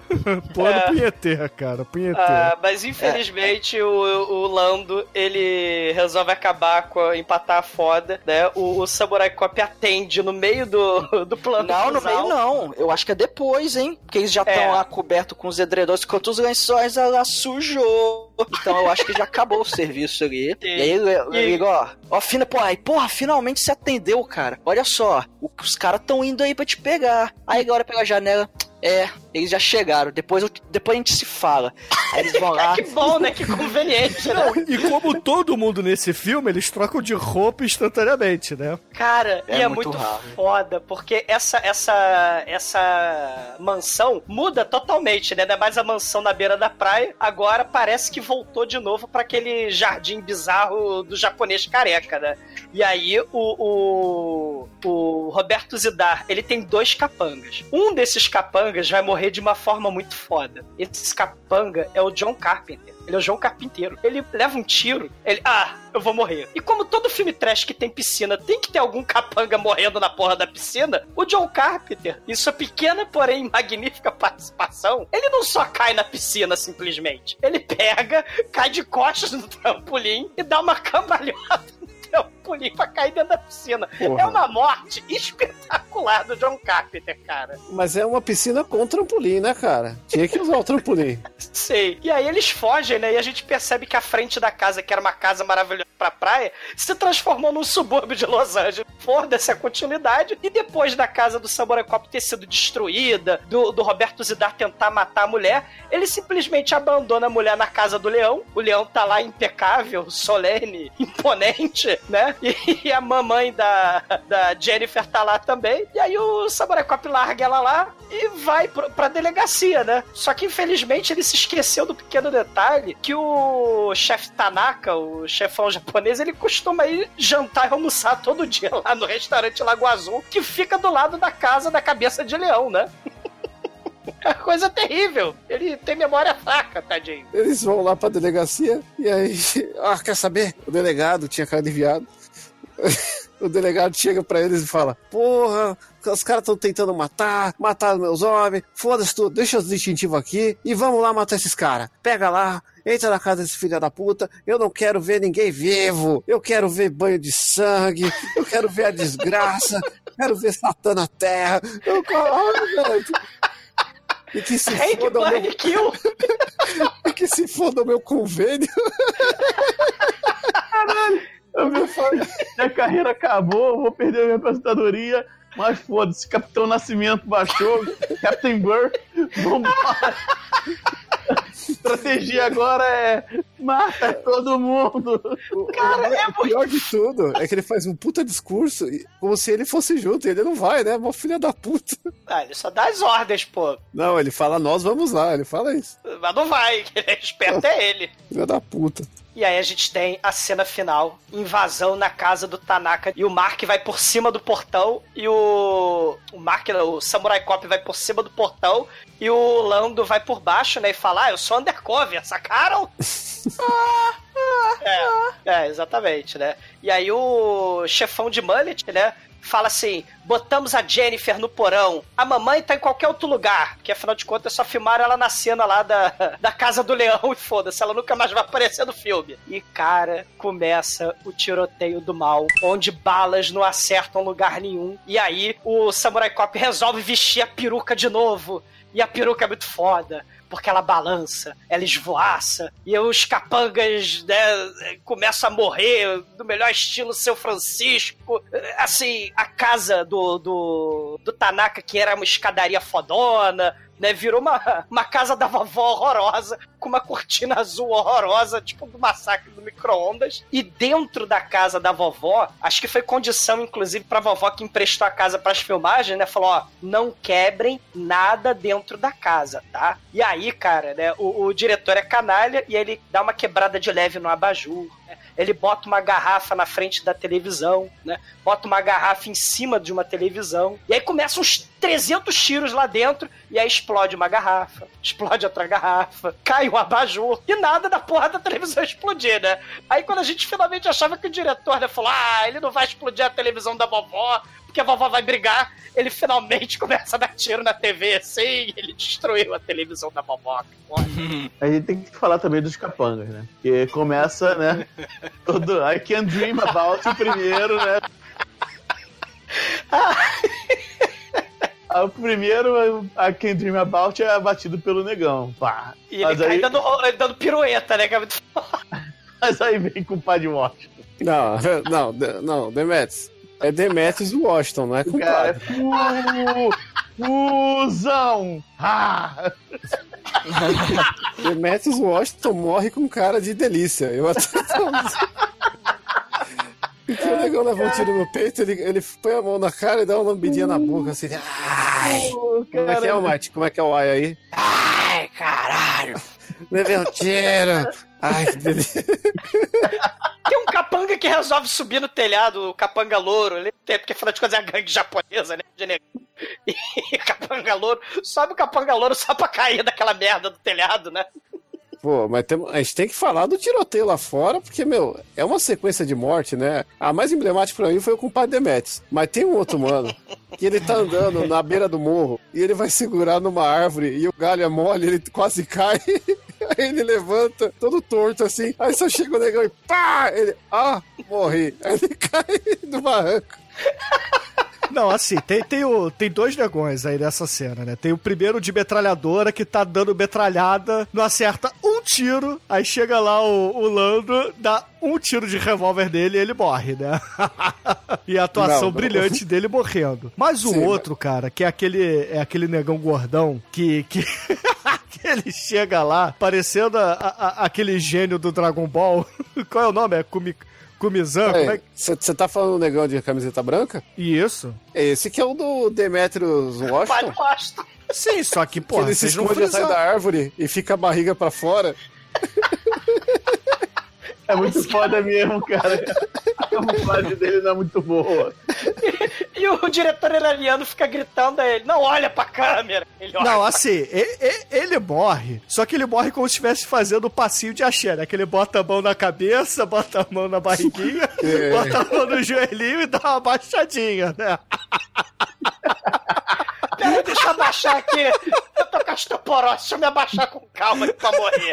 Uma- uma- é uma técnica que eu já usei já na gravação lá do, do, do- da Dark One, né? Inclusive, ele é muito parecido com você, né, Beto? Se você usasse Songo, cara, você seria ele. Exatamente, aí, cara, pô. Cara, o. Demetrius morrendo, eu não sei o que é pior. O Demetrius morrendo no Home Summon, esse negão aí morrendo. Eu Essa acho Não, que o pior é o Pino, cara. O Pino morrendo é pior. É, o, pino com as pernas pra cima, que nem a barata. É foda. o-.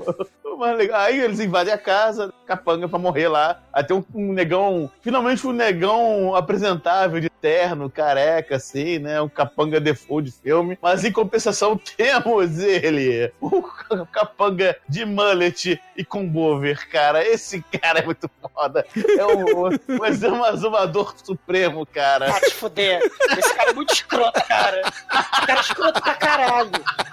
Esse cara não faz ideia de quanto ele é escroto, cara. Mas que ele é escroto, ele é, cara. Ele é tão Ele escroto que a película que ele tá é a pior de todas do filme. É exatamente, cara. é, procura se vivo ou morto, tá escroto.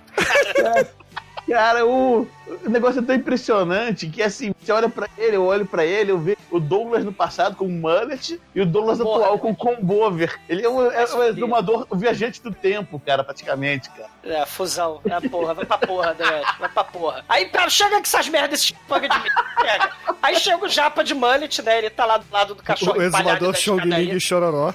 Não, não. Chega o chefão da gangue Tanaka, o único japonês que sobrou dessa merda. Sabe, dos dois japoneses do filme. Sobrou só ele. Aí chega ele, vocês americanos são idiotas. Ele fala exatamente isso. O rolo de canela de vocês fica na frente do cérebro de vocês. Eu não sei o que isso significa. E aí ele fala: abaixem a arma que eu solto a Jennifer, que ela tá de refém com ele. E aí, né, o Samurai Cop ele abaixa a arma, né, porque ela é namorada dele, né, e afinal de contas ele matou um frango inteiro pra ela, né, então, pô, né, e gravou o clipe do Fantástico com ela, né, aí ele abaixa a arma e pede pro Lando baixar a arma também. E aí, o japonês, chefão do mal, ele mostra que realmente é do mal. Ele atira no Lando, né, porque afinal de contas é o clichê 3390, né? O tira negro tem que morrer. Só que esse filme se surpreende, porque quando o japa, o japa do mal ia atirar no Samurai Cop, a Jennifer segura a arma e o Lando atira nele. Ué, mas assim, porra, o, o- Lando não tinha morrido, né? Aliás, ele se jogou no chão também, que nem o Demetrius morrendo, né? Com o maior cuidado, né? Como se tivesse osteoporose também, né? Essa galera é muito horrorosa morrendo, né? E aí, na verdade, o Lando, ele avisa que botou um colete à prova de balas, cara. Ele nem precisa mostrar o colete à prova de balas, porque o orçamento do filme acabou, cara. Então, aliás, o filme já devia ter acabado também. Chega, pelo amor de Deus, né? É, a Mas o Jennifer filme fala- se recusa. E a Jennifer até fala assim: acabou o filme, né? Vamos foder. Aí o Joe Marshall, o Samurai Cop, fala assim: É. não, eu preciso derrotar o Robert Zidar.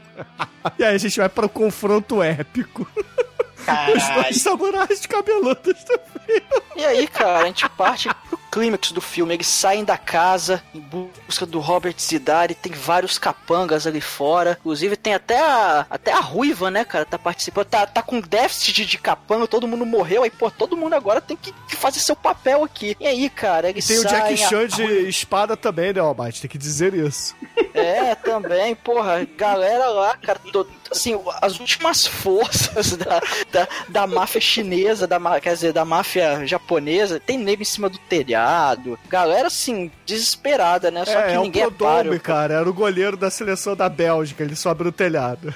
Exatamente, alguém, porra, finalmente é coisa inteligente no filme, finalmente. E por falar em coisa inteligente, a gente tem que ver a nossa ruiva, né? Que ela aparece ali com a metralhadora. Ela começa a metralhar ali contra o Samurai Cop, erra todos os tiros. Aí o que, que ela faz? Poxa, minha arma descarregou. Vou ficar aqui parada na frente da linha de tiro, recarregando minha arma. Não vou encostar, não vou abaixar nem nada. Aí aparece lá só o Samurai Cop, bota o bracinho pro lado e pá, dá um tiro nela e ela morre como qualquer outro personagem do filme, né? De uma maneira O estapafúrdia. Roberto Zidar, ele fica literalmente de queixo caído, né? Ele grita no. Aí ele pega a sua katana, o Samurai Cop pega a sua peruca e a sua katana, e aí eles resolvem pra luta titânica do final, onde ninguém sabe lutar porra nenhuma, né? E começa só o festival de careta, né? E golpe do Power Ranger, né? Somos samurais, vem lutar comigo como um samurai. E aí eles fazem todas aquelas poses. Cara, a coreografia dessa luta é uma coisa horrorosa, cara. Eles começam ali briga de espada. Injusto isso, cara. Injusto porque Highlander tem coreografias iguais, entendeu? e vocês não falam mal. Eu falo, pra caralho. Mas tem, tem que frisar aqui, né, antes da luta final, que Costinha de Mullet também falece durante o ataque do Samurai Cop, né? E quando é antes de falecer, faz. E cai no chão. Topete, muito escroto. É, exatamente. Ele tem Mullet e topete. Ele, ele é bom, né, cara? E a cara do Costinha. E aí eles estão lá na briga de espada, e a espada cai, eles começam na porrada, vai lá, aquela coisa toda. Com as porradas horror. Nossa, cara, que coisa horrorosa, cara, essas porradas. E aí o. Cara, o, o Samurai Cop ele dá uma. Ele dá uma chave no pescoço, uma chave que eu não entendi direito o que, que ele fez ali, só que aí o Robert Zidane ele cai gritando no chão. Ah! Aí ele fala. Aí o Joey fala. Você perdeu, seu merda. E aí o Robert Zidar, toda sua honra de samurai, agonizando no chão, me mata. Você sabe qual o código dos samurais? Você tem que me matar. E aí, cara, o nosso samurai cop pega a espada e prepara pra cortar a cabeça dele. Aí o, o, o Lando olha assim: Não, ô Joe, você, você é um tira. E aí, por ele pensa um segundo e larga a espada, como se nada tivesse acontecido. Assim, muda de ideia de uma hora pra outra. Só que o nosso querido Robert Zidar, como bom samurai, ele tem uma espada guardada. Ele pega e faz lá o seu Harakiri Seppuku, eu não sei qual é o nome certo. Ele acaba Seppuku. tirando a própria vida por causa do seu código de samurai. Então ele morre com honra. O mais maneiro não é isso. O mais maneiro é que o cara vê que o, o negão vê que o, que o Zidar pegou a, faca, aí vai enfiar na barriga ele tenta pedir. Ó, o samurai calma. Não, não, não, não, deixa, pode deixar. Tá tranquilo. É aquele samurai. Ele tem que morrer assim. É porque ele vai se matar. Ele, É, exatamente. ele, ma- ele só deixa se matar. Ele não, não vai ser o Joe que vai matar ele, então. Exa- exatamente. Não, não, pô. Não, deixa ele matar. Deixa. Tá tranquilo. E o pior, né? A gente achou que ia rolar decapitação e iam botar a merda da cabeça no piano, né? Que porra, a gente tá esperando essa cabeça no piano, né? E não acontece porra nenhuma, né? A gente tá esperando a porra da cabeça desde a capa do filme, que é um policial com roupa de policial, segurando uma katana e uma cabeça, né? Exatamente, É, né? parece a capa do Maniac Cop, né? Cara, mas, porra, mas pensa bem, cara, ia sujar o piano, aquela cabeça cheia de permanganato de sódio, lá cheio de, de blueberry, suco Ah, de blueberry, cara. Te lasque, é- Demetrius, te Ah, lasque. esse- A casa essa- da vovó já destruíram a televisão da casa da vovó mesmo, porra. Sanguinho no piano. E aí o filme encerra com o nosso querido Samurai Cop dando os pegas na gostosa lá na praia, né?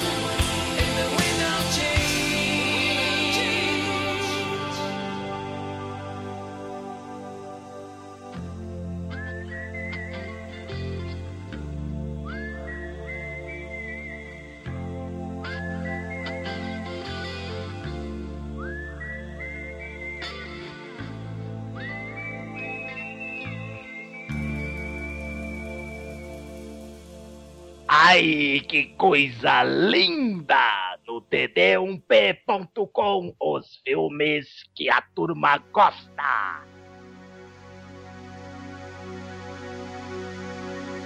E agora, caríssimo exumador, diga para os ouvintes do podcast o que que você achou do Samurai Cop e sua nota de 0 a 5 para ele. Cara, é um filme inesquecível. Se você é só cop, né? Você não é samurai cop, você tá fudido, né? Os, os cops morrem. Samurais cops acabam com tanguinhas fazendo vucu-vucu numa mansão de frente pra praia, né?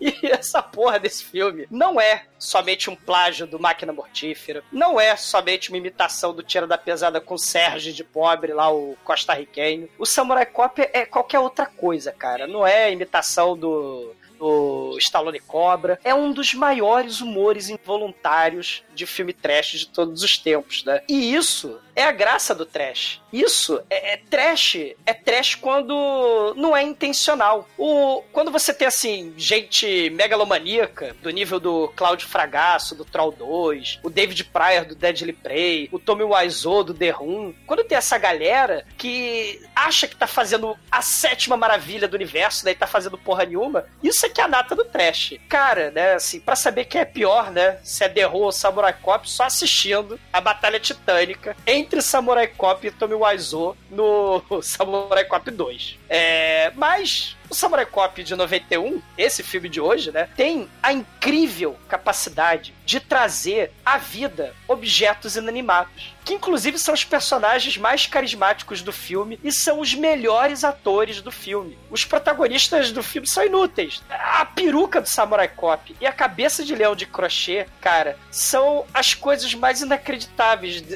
de- de- desse filme, né? Roubam todas as cenas onde aparecem. E, assim, é a disputa inigualável de duas estrelas inanimadas. Foda-se a cama assassina, camisa assassina, porra nenhuma. Peruca do Samurai Cop e cabeça de leão de crochê, astros inanimados do trash, mais toscos de todos os tempos. É foda, é trash para caralho. Nota 5! E agora, Anjo Negro, sua vez, diga para os ouvintes do podcast como é que se morre no filme trash e depois sua nota para o Samurai Cop. Com cuidado, você, você morre com cuidado, pra não se ferir, entendeu? Você mete a mão no peito, faz uma cara. "Ah", e depois você cai, mas cai lentamente e com cuidado. Mas enfim, cara, o filme é divertido pra caramba, pelas razões erradas. Tem as mulherzinhas muito foda no filme, muito bacana, very, very, very nice. O filme faz sentido nenhum. O filme tem os erros de, de continuidade, de, de peruca, de cara, a porra toda, figurino. Mas se tudo fosse nota zero, a nota 5 seria só pela porra do leão de crochê. e é uma das coisas mais maneiras que eu já vi no filme, cara. O maior acessório, o melhor acessório de cenário que eu já vi num filme, cara. Um troféu de caça vegano, leão de crochê. Nota 5. E agora, Almighty, nosso estagiário, diga para os ouvintes do podcast o que, que você achou da gangue dos japoneses e sua nota para o Samurai Cop. A gangue muito boa, muito bem representada. Cultura oriental aí sempre bem retratada nos filmes americanos dos anos 80 e início dos anos 90. Apesar que início dos anos 90 e ainda anos 80. E esse filme tem tudo que a gente gosta. Tem ator ruim, tem Robert Zidar, tem as mulheres gostosas, tem um roteiro de merda, esse humor involuntário. Cara, esse filme realmente ele é uma pérola do trash. Ele, ele é o trash na, na melhor forma, que é desse humor involuntário, de realmente ele ser mal feito e ele, ele não ser propositalmente comédia, mas ele tem a- as partes que ele tenta ser engraçada não são engraçadas. Agora, o resto, cara, você ri demais, porque esse filme é muito mal feito, merece ser assistido, então assistam. Se você não, não assistiu, assista, assista que vale a pena. Nota 5. Chicoio, você que tá de tanguinha correndo em volta da piscina, diga para os ouvintes o que, que você achou do Samurai Cop 2, vai, só nota para ele. O 2 eu não terminei de ver, mas o 1 um é um filme espetacular, assim, em quesitos trashísticos, né? É, é um filme que mostra muito como não, não se deve fazer várias coisas. E Só que, assim, no quesito filme de ação policial, trecheira tosco, ele ainda é um pouco abaixo do Miami Connection e de outras produções que a gente falou por aqui. Embora ele tenha peitinho e se você se esforçar, tem até um cu. E por isso eu vou dar uma notinha 4 Acho mais justo. E agora, caríssimos ouvintes, a minha nota para Samurai Cop, a parte 1, o original aqui, também será uma nota 4, cara, porque não temos gore suficiente no filme, né? Faltou aí a, a mostragem, né? Eles mostrarem as Sim. cabeças decapitadas. Isso me deixou muito triste, porque esse filme pedia, né? Eles até fizeram lá com a cena do braço e tal, mas, porra, aquele pôster pedia a cabeça, né? É, E- tem a cabeça do hospital, mas não. Não, não mostra, né, cara? Não mostra. Então, é meio bizarro, né, cara? Só joga dentro de um saco assim, depois na, no porta-malas e acabou, cara. A cena final tinha que ser o Robert se dar arrancando as próprias tripas, ele, ele puxando ela da barriga, assim. Essa é a parada mais maneira, né? Não O acontece. Steve Seagal aí fez no Machete. Exatamente, cara. Tinha que ser uma parada nesse nível pra, pra ser a nota 5. Mas de resto, o filme é tudo que vocês falaram. É humor involuntário, é Robert se dar no, no seu pior, melhor filme. E com isso, a média de Samurai Cop por aqui será 4,6. E no ritmo desta nota, caríssimo Anjo Negro, qual é a música de encerramento do programa de hoje? Cara, cara, em homenagem à vasta, a vasta menção capilar que nos deu excelentes exumadores fakes pro futuro, né, no filme. É, vão surgir uns 10. Só- Quando os ouvintes virem, eles vão criar vários. Não tem? Não fala muito não que vai surgir o Demetrius Washington nesse episódio. Ah, não tem, não tem. Tá, tá tranquilo. Tô, tô, tô tranquilo. Anjo Negro Washington, tá certo. Cara, mas em homenagem a eles todos, cara, e a, a produção que, que se dedicou muito a, a- a essa parte, então vamos de Billy Ray Cyrus, I Want My Mullet Back. Excelente, ouvinte. Fica aí com o Billy Ray Cyrus e até a semana que vem. O leão de crochê está de olho em vocês. Ouvintes, ó. Boa. Bell bottoms were really cool. Cutting class and skipping school. I remember fishing pole.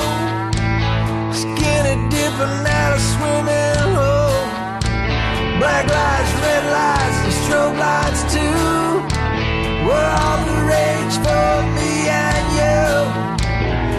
Only one thing that I miss more than that. I want my mullet back. I want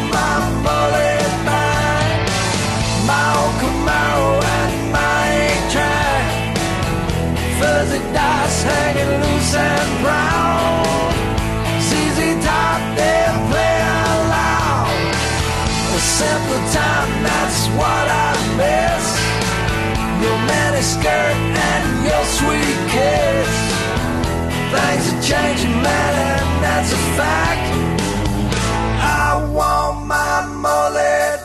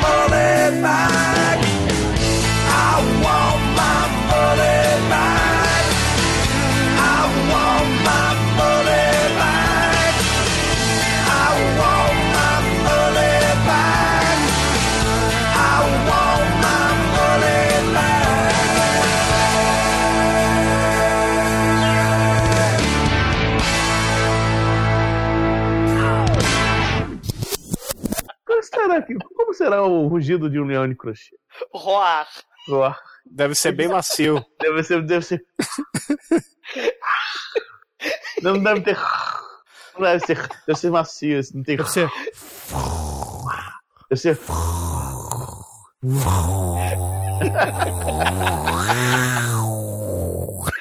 que merda, cara. É o Pato Donald!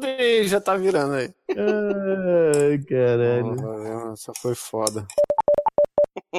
Olha aí o chat, gente. Eu mandei a foto do fofão da Rua Augusta, cara. É igual, igual ao Robert Zidar nesse filme. Não, não, não. A ideia, a, a comparação, Bruno, é tipo, se o, o Fofão, em vez de ter feito implante na bochecha, tivesse feito no queixo, ele seria o Robert Desire. Cara, olha a foto, é igual, cara. Não, não é igual. Você tá confundindo Você tá confundindo cavanhaque com barba. é, é com, com queixo. Porra, vai me dizer que não é igual, Almighty. Você aí que, que conhece melhor as figuras travestis do Brasil. Mais ou menos, mais ou menos. Parece muito, não. Ah, vocês não entendem nada de travestis, pelo visto. Mas pra falar em travesti. Eu só manjo de travesti quando ele tá na minha cama. Ah, podia ter, né? Um drag queen cop, né? Se- Seria um filme muito foda. Drag né? cop. É, drag cop. Seria um filme muito. Tango Cash, né? Por que, que a gente não fez Tango Cash ainda? Né? Com certeza, aí, ó. Tá faltando Stallone no podcast.